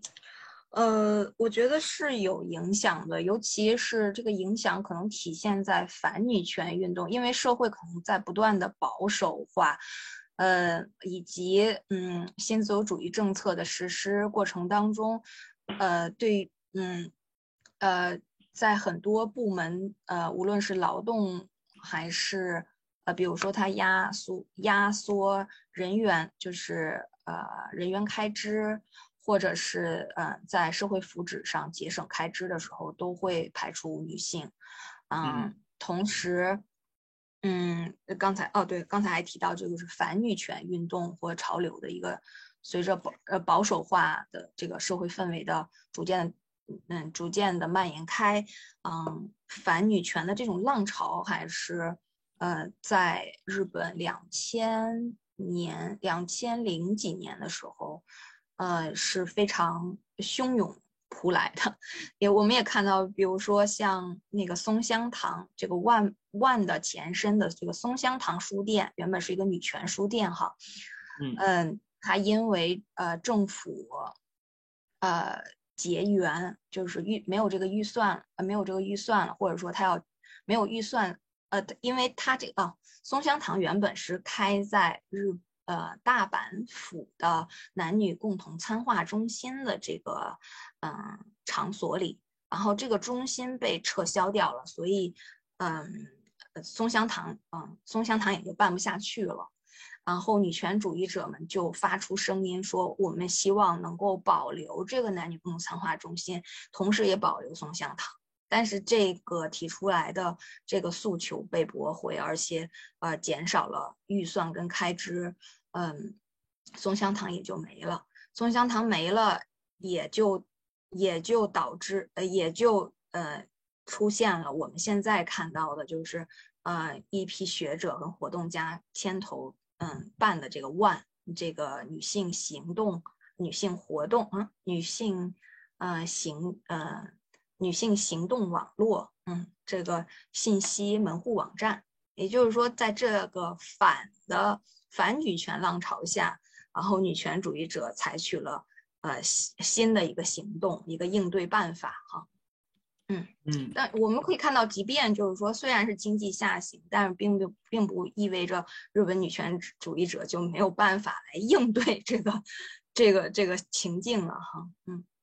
对，其实我觉得这个问题让我想到，这个下行本身是一个相对的一个词，对吧？其实我们能看到的是，其实我们现在能看到的是一种全球性的经济下行，因为我们能看到，在疫情，在这个这样的一个二二零二二零年的这样疫情之后，其实我们能看到整体上所有很多这种经济的这种模式都在进行一种转变。那我也认识到有学者在去研究。我们现在其实正在处于的就是这种经济遭遇到这样疫情的打击的这样的一个全球性的趋势下，那对于女权运动的影响，所以我觉得这其实是一个很好的角度，就是像你说的，可能没有我们想象的那样，它就是一个，呃因它的因果关系就是这么的直接，可能这其中有很多的这种，嗯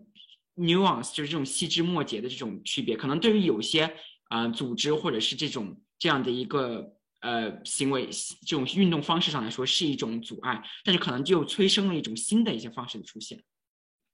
嗯，是的，你总结的很好啊。没有没有，我只是一个一些一些想法。呃，我想，我能我能插一个问题啊？刚才那个呃，这个这个问答中间有一位也提出说，呃，当当时的女权主义组织跟其他的。其他国家的女权主义组织的合作互动多吗？我想呢，就是他这个问题，呃，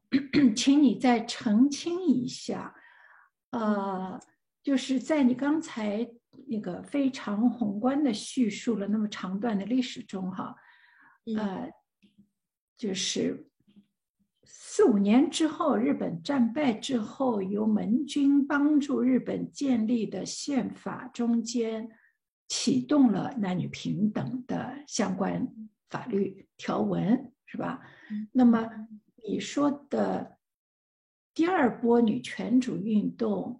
呃，听上去呢是民间产生的女权主义运动，是由由于四五年之后给了妇女教育权，所以呢有很多受过高等教育的女学生就成了第二波中的。啊，领导者、组织者，那么第一波在哪里？我没听见。在日本是不是有第一波？我不清楚哈。那么这个第二波这个产生的时候，是不是国家的主义，还是说仅仅是在法律上，在盟军的有那的法律条文，而不存在呃像后来搞的男女参化中心那样的这种呃体制体制内的这种呃推进男女平等的这种机制建设啊，就是说四五年。时期好像没听到有这种，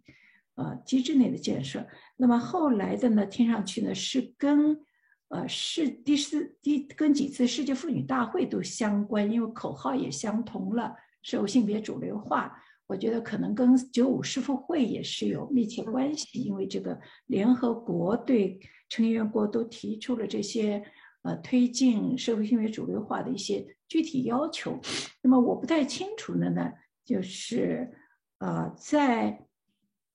男女参化中心建立之前，呃，有没有这种所谓的日本的国家的女权主义组织？像咱们中国，当然那就是全国妇联，是吧？呃，四九年以后就一直有这个国家的女权主义主义组织啊，或者说妇女组织。那么日本跟我们对照的话，有没有相对相应的机构？那么，然后呢？这个男女参化中心呢，它到底是完全由政府资助的，就是拨款的，属于政府的整个全国政府机构的一部分。比如说，像全国妇联，各级都有妇联，相应的，还说它是一个不同性质的这样一种啊机制建设？能不能请你啊把这个阐释的进进一步？呃，说明一下啊，因为我也很希望了解，呃，日本政府或者是政府支持的国家女权主义组织是不是有这个所谓的 state feminism，有有没有这个概念？呃，和民间的组织之间是怎么样一种关系？我也很想了解。另外，再再再加一个问题，就是我知道日本的妇女生育率也一直在下降。是不是这样？那么我们知道，中国的因为这个生育下降，引起了中国政府的极大的恐慌，现在要 推行三孩政策了。那么我想，日本一个挺小的国家，生育率在下降，那他们是不是有这种恐慌、恐慌感？呃，是那个这个对妇女是不是有这种压力啊？逼着大家要结婚生子？舆论上有就有没有这种压力？呃，女权主义，日本女权主义如何应对？呃，这种状状况啊，当然先要说有没有这种压力哈，有官方制造的压力，可可能不一定有哈，但是我就希望听到一个对照的分析吧。总之两个问题，一个是民间和。官方的国家的女权主义是不是有这样一种关系存在？另外就是关于生育率下降，日本的情况是怎么样的？嗯，好的，谢谢老师的提问。嗯，这个问题，因为我本身老师也知道，我不是研究日本女权的，我自己本身是研究中国中国的呃。性别史，中国的性别史，中国的女性史和呃中国的这个现代的这个女性的财产权啊这方面内容的，所以嗯，这个内容呢，我我也是就是现学现卖，嗯，对，就是像呃老师提到的，就是说日本存不存在国家女权主义呢？啊，我是就是。从仅有的文献来，或者说我自己现在所学的知识来说，哈，我认为日本在成立男女共同参化中心之前，并没有国家女权主义，呃，或者说国家女权，如果硬要说是不是有这样子的，呃，人存在呢？我觉得是有的，就比如说像这个，嗯。就是呃，叫田中田中寿美子，她是一个，她之前是担任一九五五年时候是担任日本劳动省，我们可以理解成劳动劳动部，呃妇女妇，他们写作妇人，就是妇女的意思。妇女少年局呃妇女科的科长，就是妇人科的科长。嗯，那这之后呢，他还就是在六二年的时候成立了日本妇人呃就是女性会议。嗯，长期的担任这个议长，然后呃，后来又成为了日本参议院的议员。呃，如果我们以就是说看看有没有日本政治家，然后女性的政治家，或者说对女性议题感兴趣的政治家，呃，存在的话，我觉得是有的。尤其是第受第一波日本的第一波的，呃，女呃女性参政运动的影响，呃，日本也有女性参政运动。呃嗯运动，所以他们当时的有一些呃领导者还是当时还是嗯嗯战后也都是呃就是活着的，他们也都参与到战后日本的这个重建重建不能叫重建，就是日本的这个社会建设当中哈嗯，所以日本我认为是没有呃国家女权主义的在这之前。所以，嗯，嗯，所以跟中国还是，嗯，中国能够制度化，有一批人进入到体制之内，是一个，呃，历史长河斗争过程的这么一个过程。日本没没做到，我觉得。但而且主流的可能，比如像母亲大会，日本有举办，就是在战后有迅速举办了好几次母亲大会。嗯，听起来也都是。非常，嗯，相对来说是比较保守，而且是以这样子的一个，呃，以母亲自居的这些女性的这种集会哈，所以七十年代的这一波第二波的女权主义，呃，运动，嗯，还是非常，就是输入了一个非常新鲜的血液吧，嗯，受这个影响，一批学者跟活动家，嗯。直至今日都是呃非常具有社会影响力的和号召力的，他在他们之下也成长了，成长出了呃日本的所呃现在说的第四波女权主义者，嗯，培育了非常多的呃年轻的活动家，然后他们之间也进行经常是进行非常进行就是非常密切的交流跟活动，因为这些活动基本上不受政府的限制。嗯，没有任何人去干预他，啊，阻止他，嗯，没有，没有这种，还是保证一定的 言论自由的，对。然后老师的第二个问题，呃，日本的这个少子化问题，对，也是日本有一些呃相应的一些政策去，呃，为了提高生育率，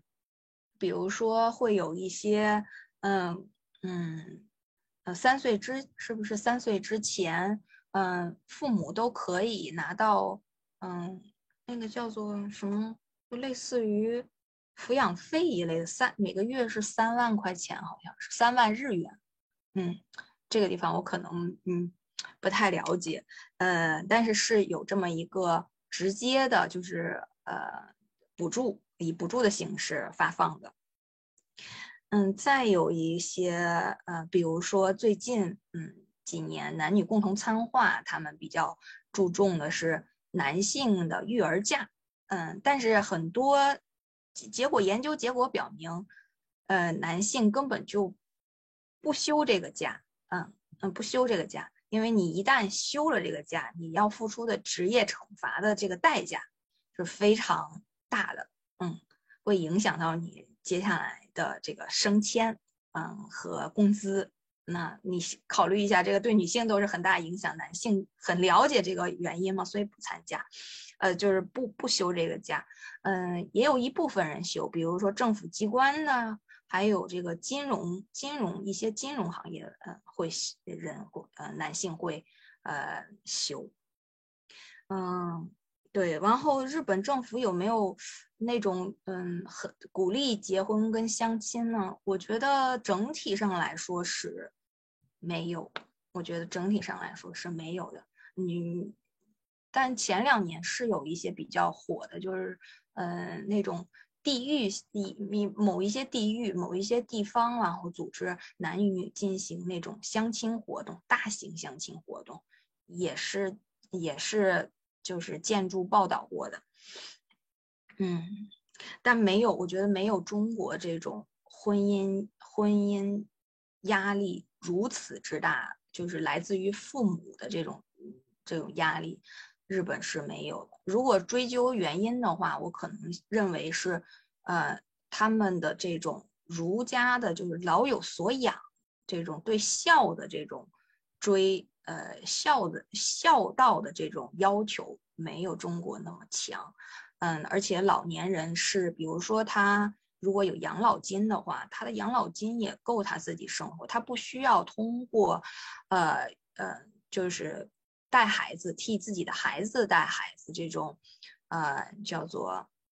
长辈通长辈育儿来赚取自己的养老费这种行为来。呃，来来来来生活，所以他只要依靠自己的养老金就可以生活了。或者他如果是在农村的话，他有自己的房子，有自己的土地，嗯，他不需要，就是他们之间就是两代人之间的这个关系，并不像中国的家庭那么紧密的结合，他还是更加原子化一些。嗯，这是我的一些观察跟理解。但是还是也也有对剩女的这种嗯污名化，比如说叫败犬，的嗯，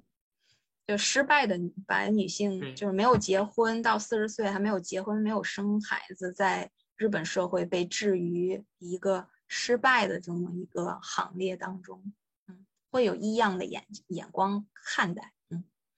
而且这个词我不知道可以纠正我一下小文，而且败犬这个词好像就是。后来也进入到了中文的语境当中，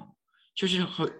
中文也开始也也会有这个使用，但是我知道大陆可能用的不是很多，但是我知道在台湾这个词绝对是就是已经算是一种流行的，就是进入到流行词汇的语言“败犬”这个词，所以就很有意思，就是东亚的这些国家，他们之间的这个女权的词汇也是会互相影响的，包括呃，我感觉上野千鹤子的《艳女》在某种程度上把这个词真的是带入到了。带入到了一种就是全新的这种流行度，我觉得这这其实是给我很多反思的。所以我其实接下来我觉得这个问题是我想我想从通过这个朋友的问题延伸一下，因为他问到了就是韩国最近的这个选举，然后也出现了很多关于女权的争议，就包括选出来的总统是一个明显反对女权主义、反对女女反对女权、反对反对女权运动的一个这样一个总统。那其实就回到了我的问题，就是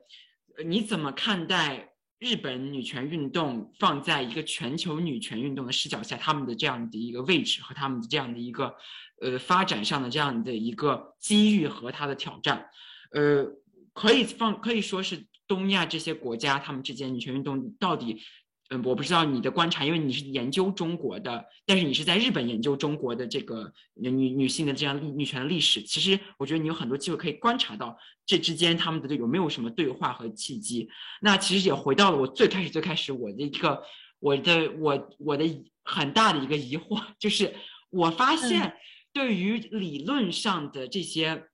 最基础这些这些框架，呃，在英文的整个。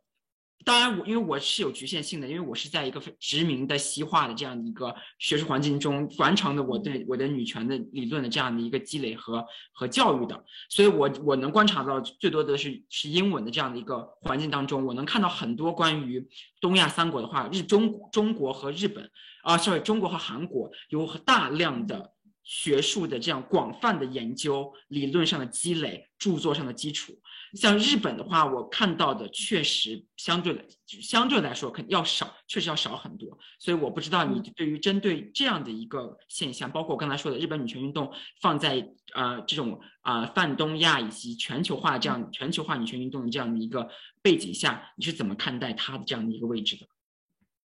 嗯嗯，我觉得呃，就是之前我也做。就是也做过一次演讲，然后是讲为什么中国在这个时间段会发生上野千鹤子热，就大家会追捧他，就是因为在中国呃不是在日本的话，上野千鹤子的书，嗯，其实嗯，他这个书无论他这个书可能都是好早几年的日本的这个情景，但是跟中国现在的这个。无论是经济状况跟社会状况，逐渐的其实是，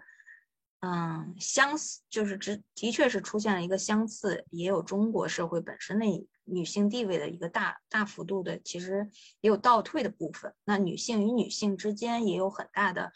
差距，嗯，有的女性可能在这个。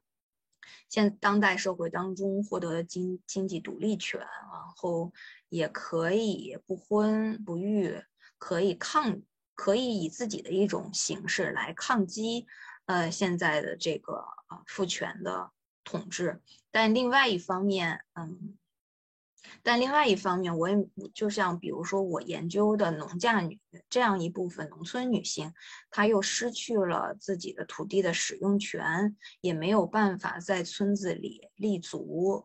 嗯，她没有没有甚至没有房子，也没有，呃，没有这个当这个集体逐渐的，呃，比如说。呃，股份制了以后，它可能有分红，它也没办法分红。那我们也知道，农村有一部分人的确是富起来了，他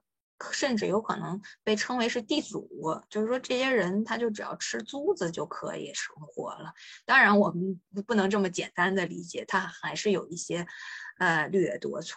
就是还有一层掠夺，可能是被我们以往忽现忽视的。但是女性，我们可以看到，她直接就被排除在这个，呃，土地增值的这个过程当中的这些女性的，无论是她的呃土地的使用权益，还是她的这个生存权，都受到了威胁。所以，女性与女性之间，也在这个城市化、工业化的中国这么四十年改革开放之后，也拉开了非常大的距离。所以我觉得上野千鹤子就是日本的，嗯，这个女权的潮流，呃，或者说女权的这些呃知识的积累，嗯，也就是东，因为东亚三国的这个家，东亚的家父长制或者说东亚的父权制有很多的相似之处，那就像你刚才提到了韩国跟中国之间的可能也有很多的这种女权的交流，哈。然后，呃，日本的话，因为它这个语言的原因，嗯，还有它这个岛国的原因，呃，这个地理位置上的这个原因，它没有跟中国不像韩国跟中国一样地有地缘的关系，有民族的关系。日本它这个地缘上，然后语言上都跟中国，呃，有有一定的距离，所以，呃，日本的这个文献，呃，以往我们看到的太少了，可能翻译成英文的也也也也是比较少，嗯。啊，日本的这个学者在美国求学，然后关注这个议题的，呃，就是屈指可数，的确屈指可数。然后文献也是比较少吧，嗯。但是我们接下来可能也看到，嗯，可能，嗯，嗯，大量的这种日本的这种文献啊，或者说书被译介到中国，然后大家，嗯，可以。通过了解日本的女权，去思考自己在现在在中国的社会当中该如何面对，因为他们已经这些女性在两千年或者说时候面对的这些问题，现在中国女性也要接下来要面对。嗯嗯，那就是这其实通过书，然后可能也是一种交流吧。嗯，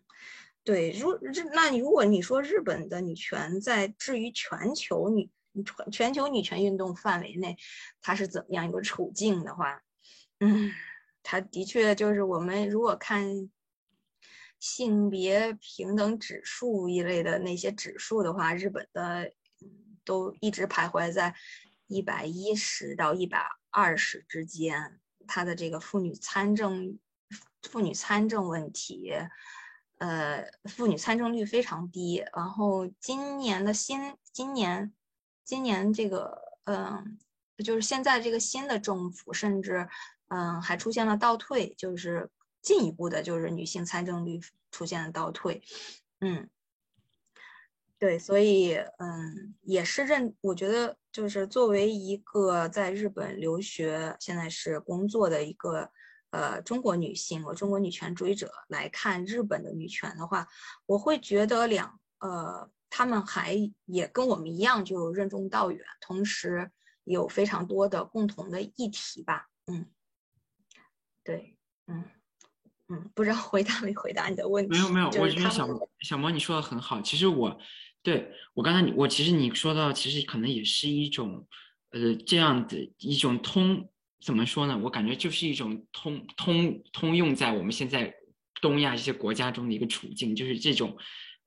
这种女性的困境。特别是我觉得你刚刚说一点，我非常有意思，就是上海千鹤子的书其实并不是最近出版的，但是却有一种像类似像预言性质的一样，它里面描述的问题现不断的在中国大陆显现出来，然后只让我们关注到他的这个写作，也是因为。呃，我们发现它里面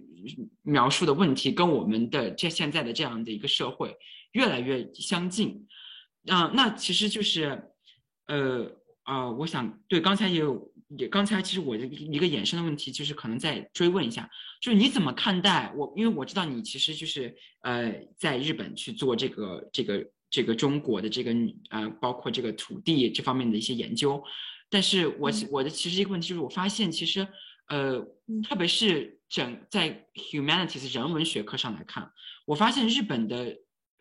我可能有一些学科吧，可能不是所有的，因为我我我不能以偏概全。但是特别是在这种女权主义啊，包包括这种文化理论上面来说，呃，我看到他们的这种积这种积极的语，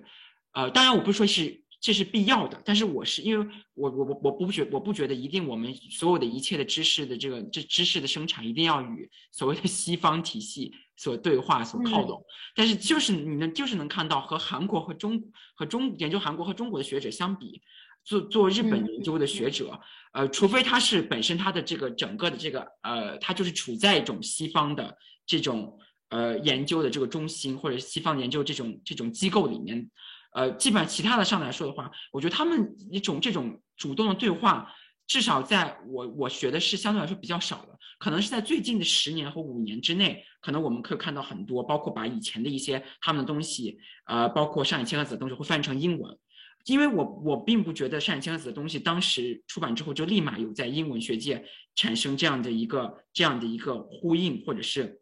或者是。呃，直接就是被被翻译啊，或者直接这边产生一个反响，这种滞后性其实并不是只是在中国发生的，我觉得是在在其他的这个女权的这样的一个环境当中也是发生的。所以我不知道，就是我们我可能现在的问题就是只是针对这个理论或者是这个学术本身，你是怎么看待这个事情的？呃，抱歉，你的意思就是说日本的呃女权的理论发展啊呃它的交流跟。呃，西方经常是没有对话的，是这意思？我觉得是会，这个对话可可能是没有对话，或者这个对话并不是及时的。嗯嗯，这个对话是指什么样的对话呢？是可能，但是我觉得这个可能跟我们跟这个学术的这个环境是有关系的，因为我会觉得，呃，对于对于很多中国的这样的一个，特别我从我我们看到一些关于对于中国韩国的研究。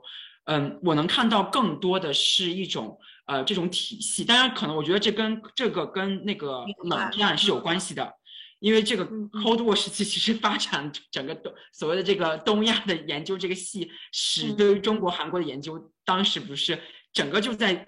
那个英文的这样学界就发展起来了，我觉得可能是因为是不是有这个原因呢？我不知道，这是我一个一个揣测啊，是不是因为也是因为那个时期没有这样的一个积累，所以日本的学学界它是自己可以自给自足，同时它没有在政治利益上没有立马引起这种这种西方学界的这个兴趣。因为我是能，因为是，因为你看，如果我们看到东亚的，特别是对中国研究的话，其实一个很大的一个一个刺激，其实就是冷战时期这样子发展起来的。我是不是日本一开始它是没有这样的一个刺激，让西方学学界呃对它产生特别及时性的兴趣？嗯，西方世界，我嗯，我觉得嗯，首先呃。那既然这个东西呃是就是交流，所谓交流，一方面是西方的女权主义是否关注日本，那也就是意味着日本在他们的眼里，或者说呃这个国家在他们眼里是什么样一个位置。肯定出从于这个出发，就像你刚才提不断提到冷战这个背景下，然后女权呃一些西方的女权主义者开始关注中国的社会主义女权革命，比如说七十年代那个八十年代几本非常有名的呃研究中国社会主义女权的呃著作都出现了，然后关于它的这个影响也是非常大的。那其实对于呃，我觉得一方面在比如说像美国对于日本的这个研究，呃，一直是嗯，它呃日本作为一个战败国，然后一个呃，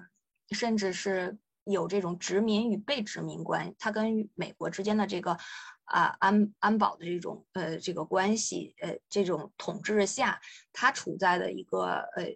就是虽然它是一个发达国家，它也是 G 它也是 G7 的一个成员国，嗯，OECD 的成员国，但是它依然是嗯受美国所呃统治，然后受美国影响是非常深刻的，嗯，所以我觉得嗯美国学者就是对于日本的研究，比如说你像呃。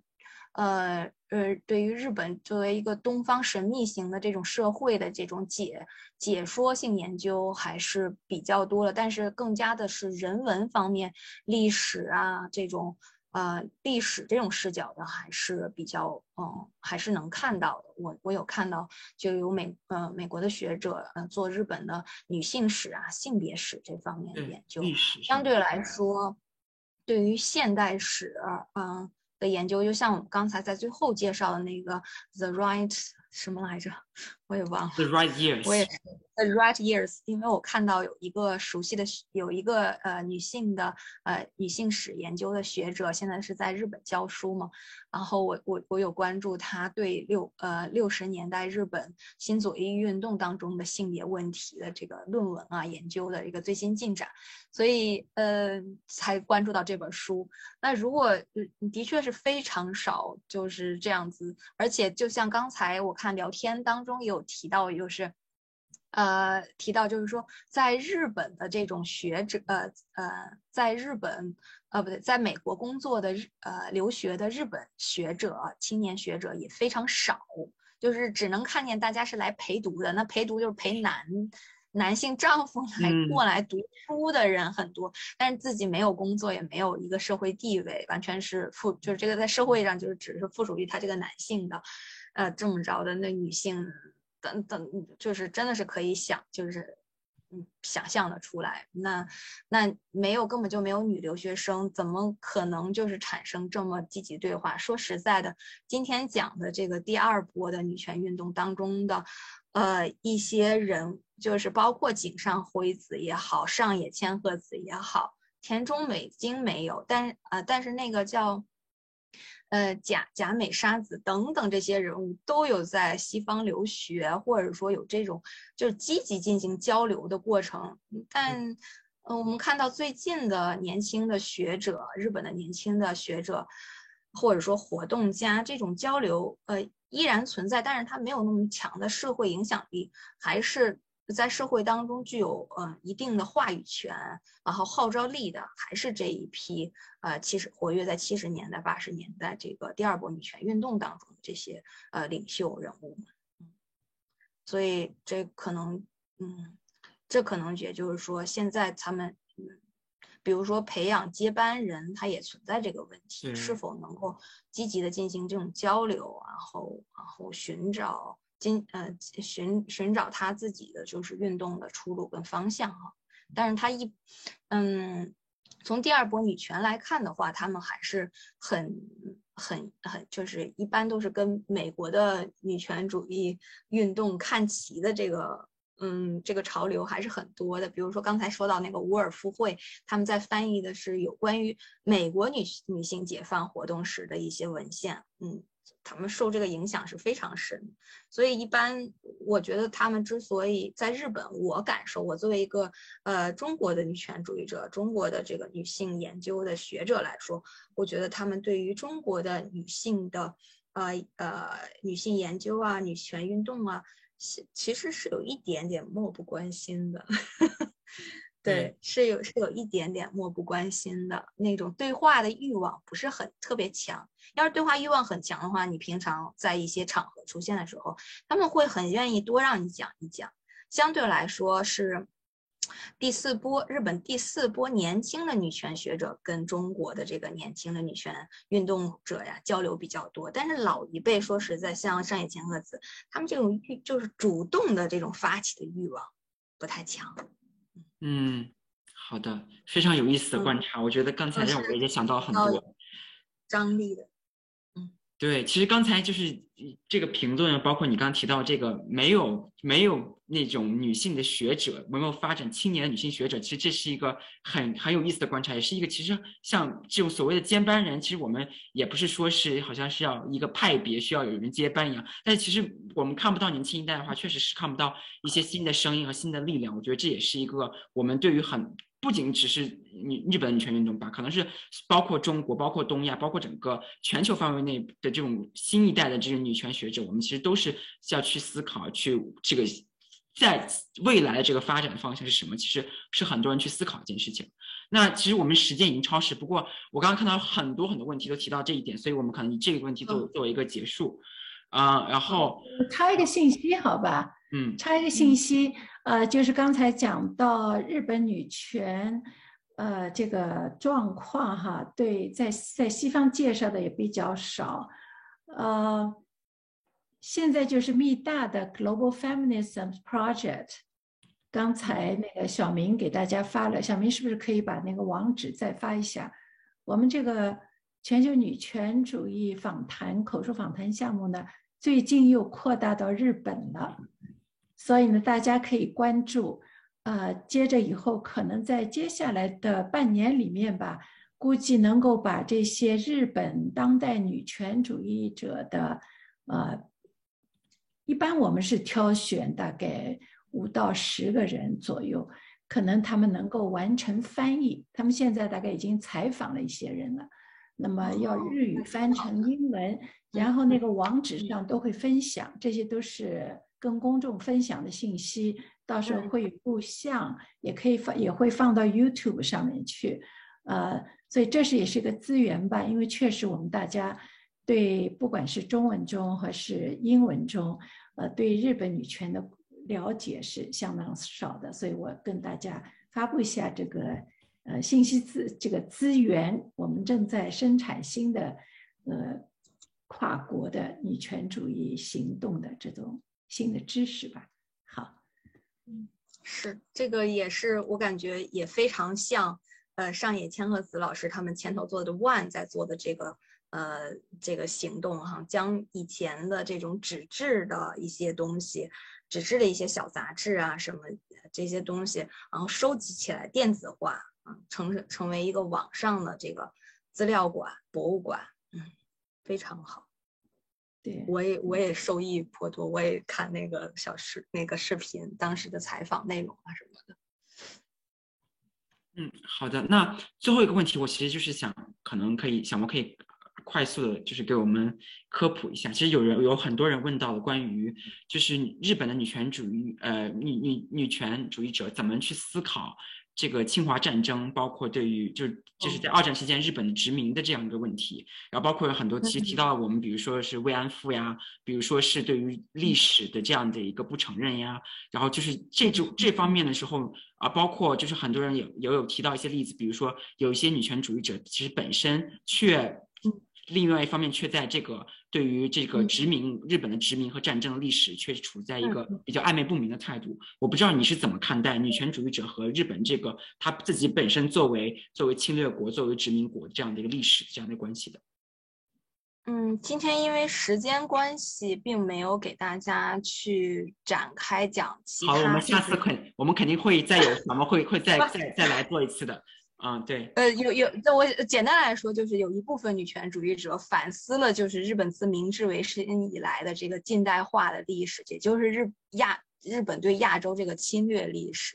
然后他们反思自己作为加害者，同时作为一个加害国的女性，然后这种呃位置该就是该如何判断这段历史，以及今后该如何做，然后他们有成立这样子的组织，然后嗯。展开一系列的活动，嗯，呃，代表人物就是松井，嗯，亚优里也可以，泥泥代理可以翻译成，嗯，然后还有富山妙子，嗯，因为他们本身自己的自我就是自我历史当中，或者说自我的成长史当中，跟中国也有着非常密切的呃关联。他们有的是呃，就是满从满洲撤回来的呀，或者是曾经父辈在上海生活过的呀。嗯这样子的经历，所以对对福山妙子，对有机会我们再展开来讲，对、嗯这个这个问题也非常好，谢谢。嗯，好的，谢谢，嗯，小莫。那在我们活动最后，我们给一点时间给小莫或还有王正老师，可以作为我们今天的一个结束语。然后也我们有一些问题可能没有提及，然后之后啊、我们会收集起来，然后可能啊、然后发给小莫，小莫可以有空看一下。然后如果有机会的话，我们可以在后来嗯之后的活动，嗯再邀请小莫回来为大家做跟日跟日本女权或者跟他的研究相关的一些一些讲座活动。好的，看小魔，你对于今天结束有什么话说？小魔，你有没有嗯看到他？小魔，你有没有看到问题中间、科研中间有些人问，呃，嗯请请问花老师有没有研究中国农村女性著作的推荐？你可以把自己的研究也说一下。还有一个是问，呃，你你刚才你提到在英文著作中有对呃，就是对对中国社会主义女权主义研究的一些著作名字，你也可以在这儿嗯。呃介绍一下。这个嗯。有读者问到啊，好的，嗯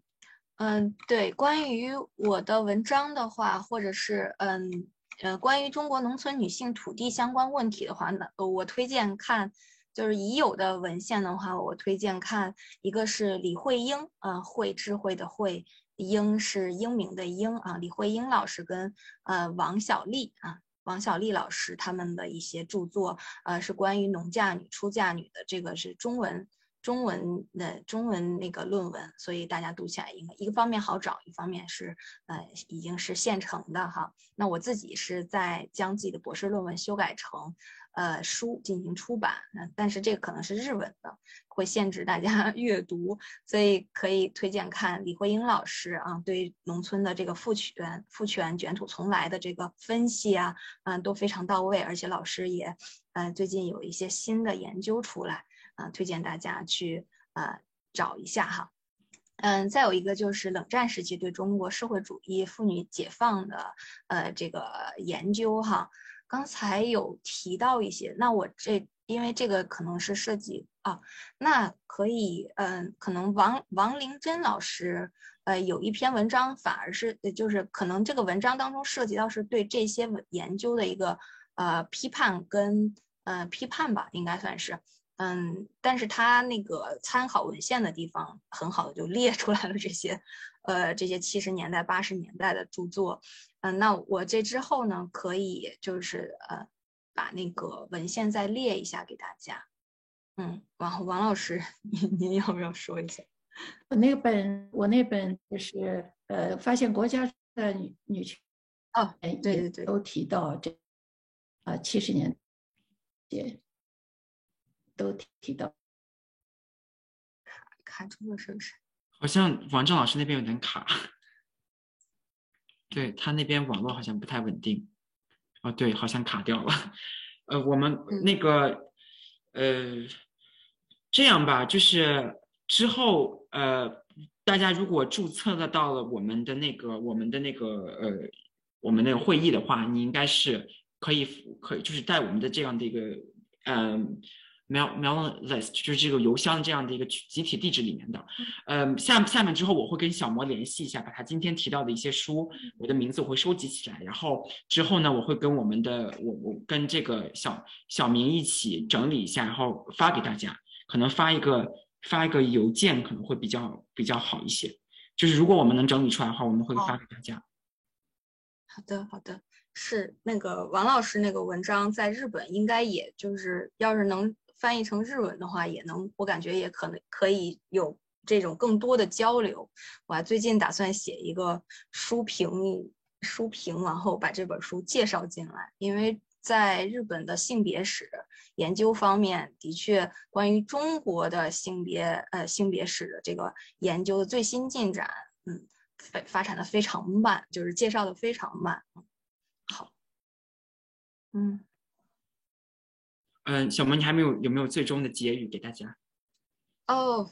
我非常感谢大家，这个无论是晚上还是早上，就是抽空来参加这次的这个呃女权学论月月谈的这个活动哈。然后我也是准备的非常仓促，但我对这个日本呃第二波女权运动，嗯，感触也很深。然后秋山洋子老师对中国的女权运动和呃女女性史都是非常感兴趣的，呃，我也非常有幸，就是也有很多想想追追问他的一些问题啊什么的都没有办法再问了，所以也是借助他的就是这个机会吧，然后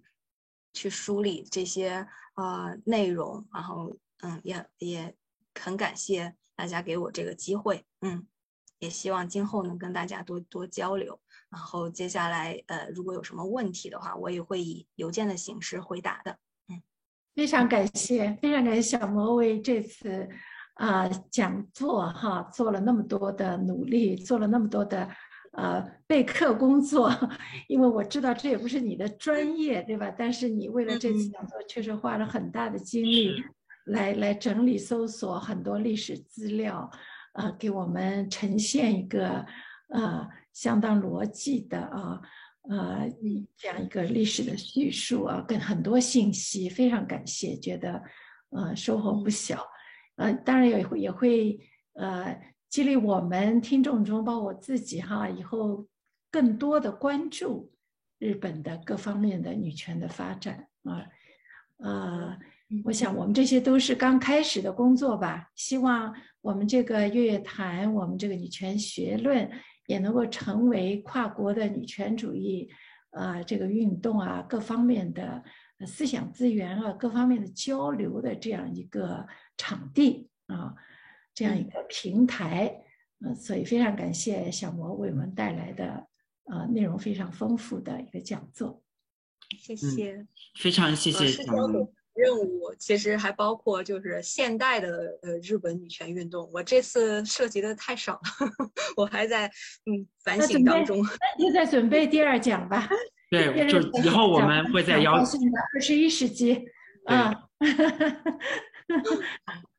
对，以后可以再让小毛回来给我们再讲。对。嗯嗯，好，行，好。嗯，好，那我就那我们的今天的活动就到这里，然后大家呃还是在。最后，最后再说说一下我们的信息，大家可以看到我后面的呃那个背景有我们的邮箱，有我们的网址，然后大家也可以在嗯推呃 Twitter、YouTube、哔哩哔哩上面找到我们的找到我们，然后可以搜索“女权学院”就能找到我们，然后嗯。我可以说一下，我们给大家提提供一下五月份活动信息。五月份我们会回到专题讨论的形式，然后我们这一次终于要聊到，嗯，关于跨性别还有和女权运动这些方面的问题，特别是要谈到关于恐跨，还有啊，包括嗯这种 tough，就这这些的这些的现象，还有这些不同的这种理论，包括行动上的争执是怎么样的。然后可能嗯，大我也希望就是下次的。如果大家对于下次的专题讨论感兴趣，你有什么的问题，有任何任何的建议，或者是你想作为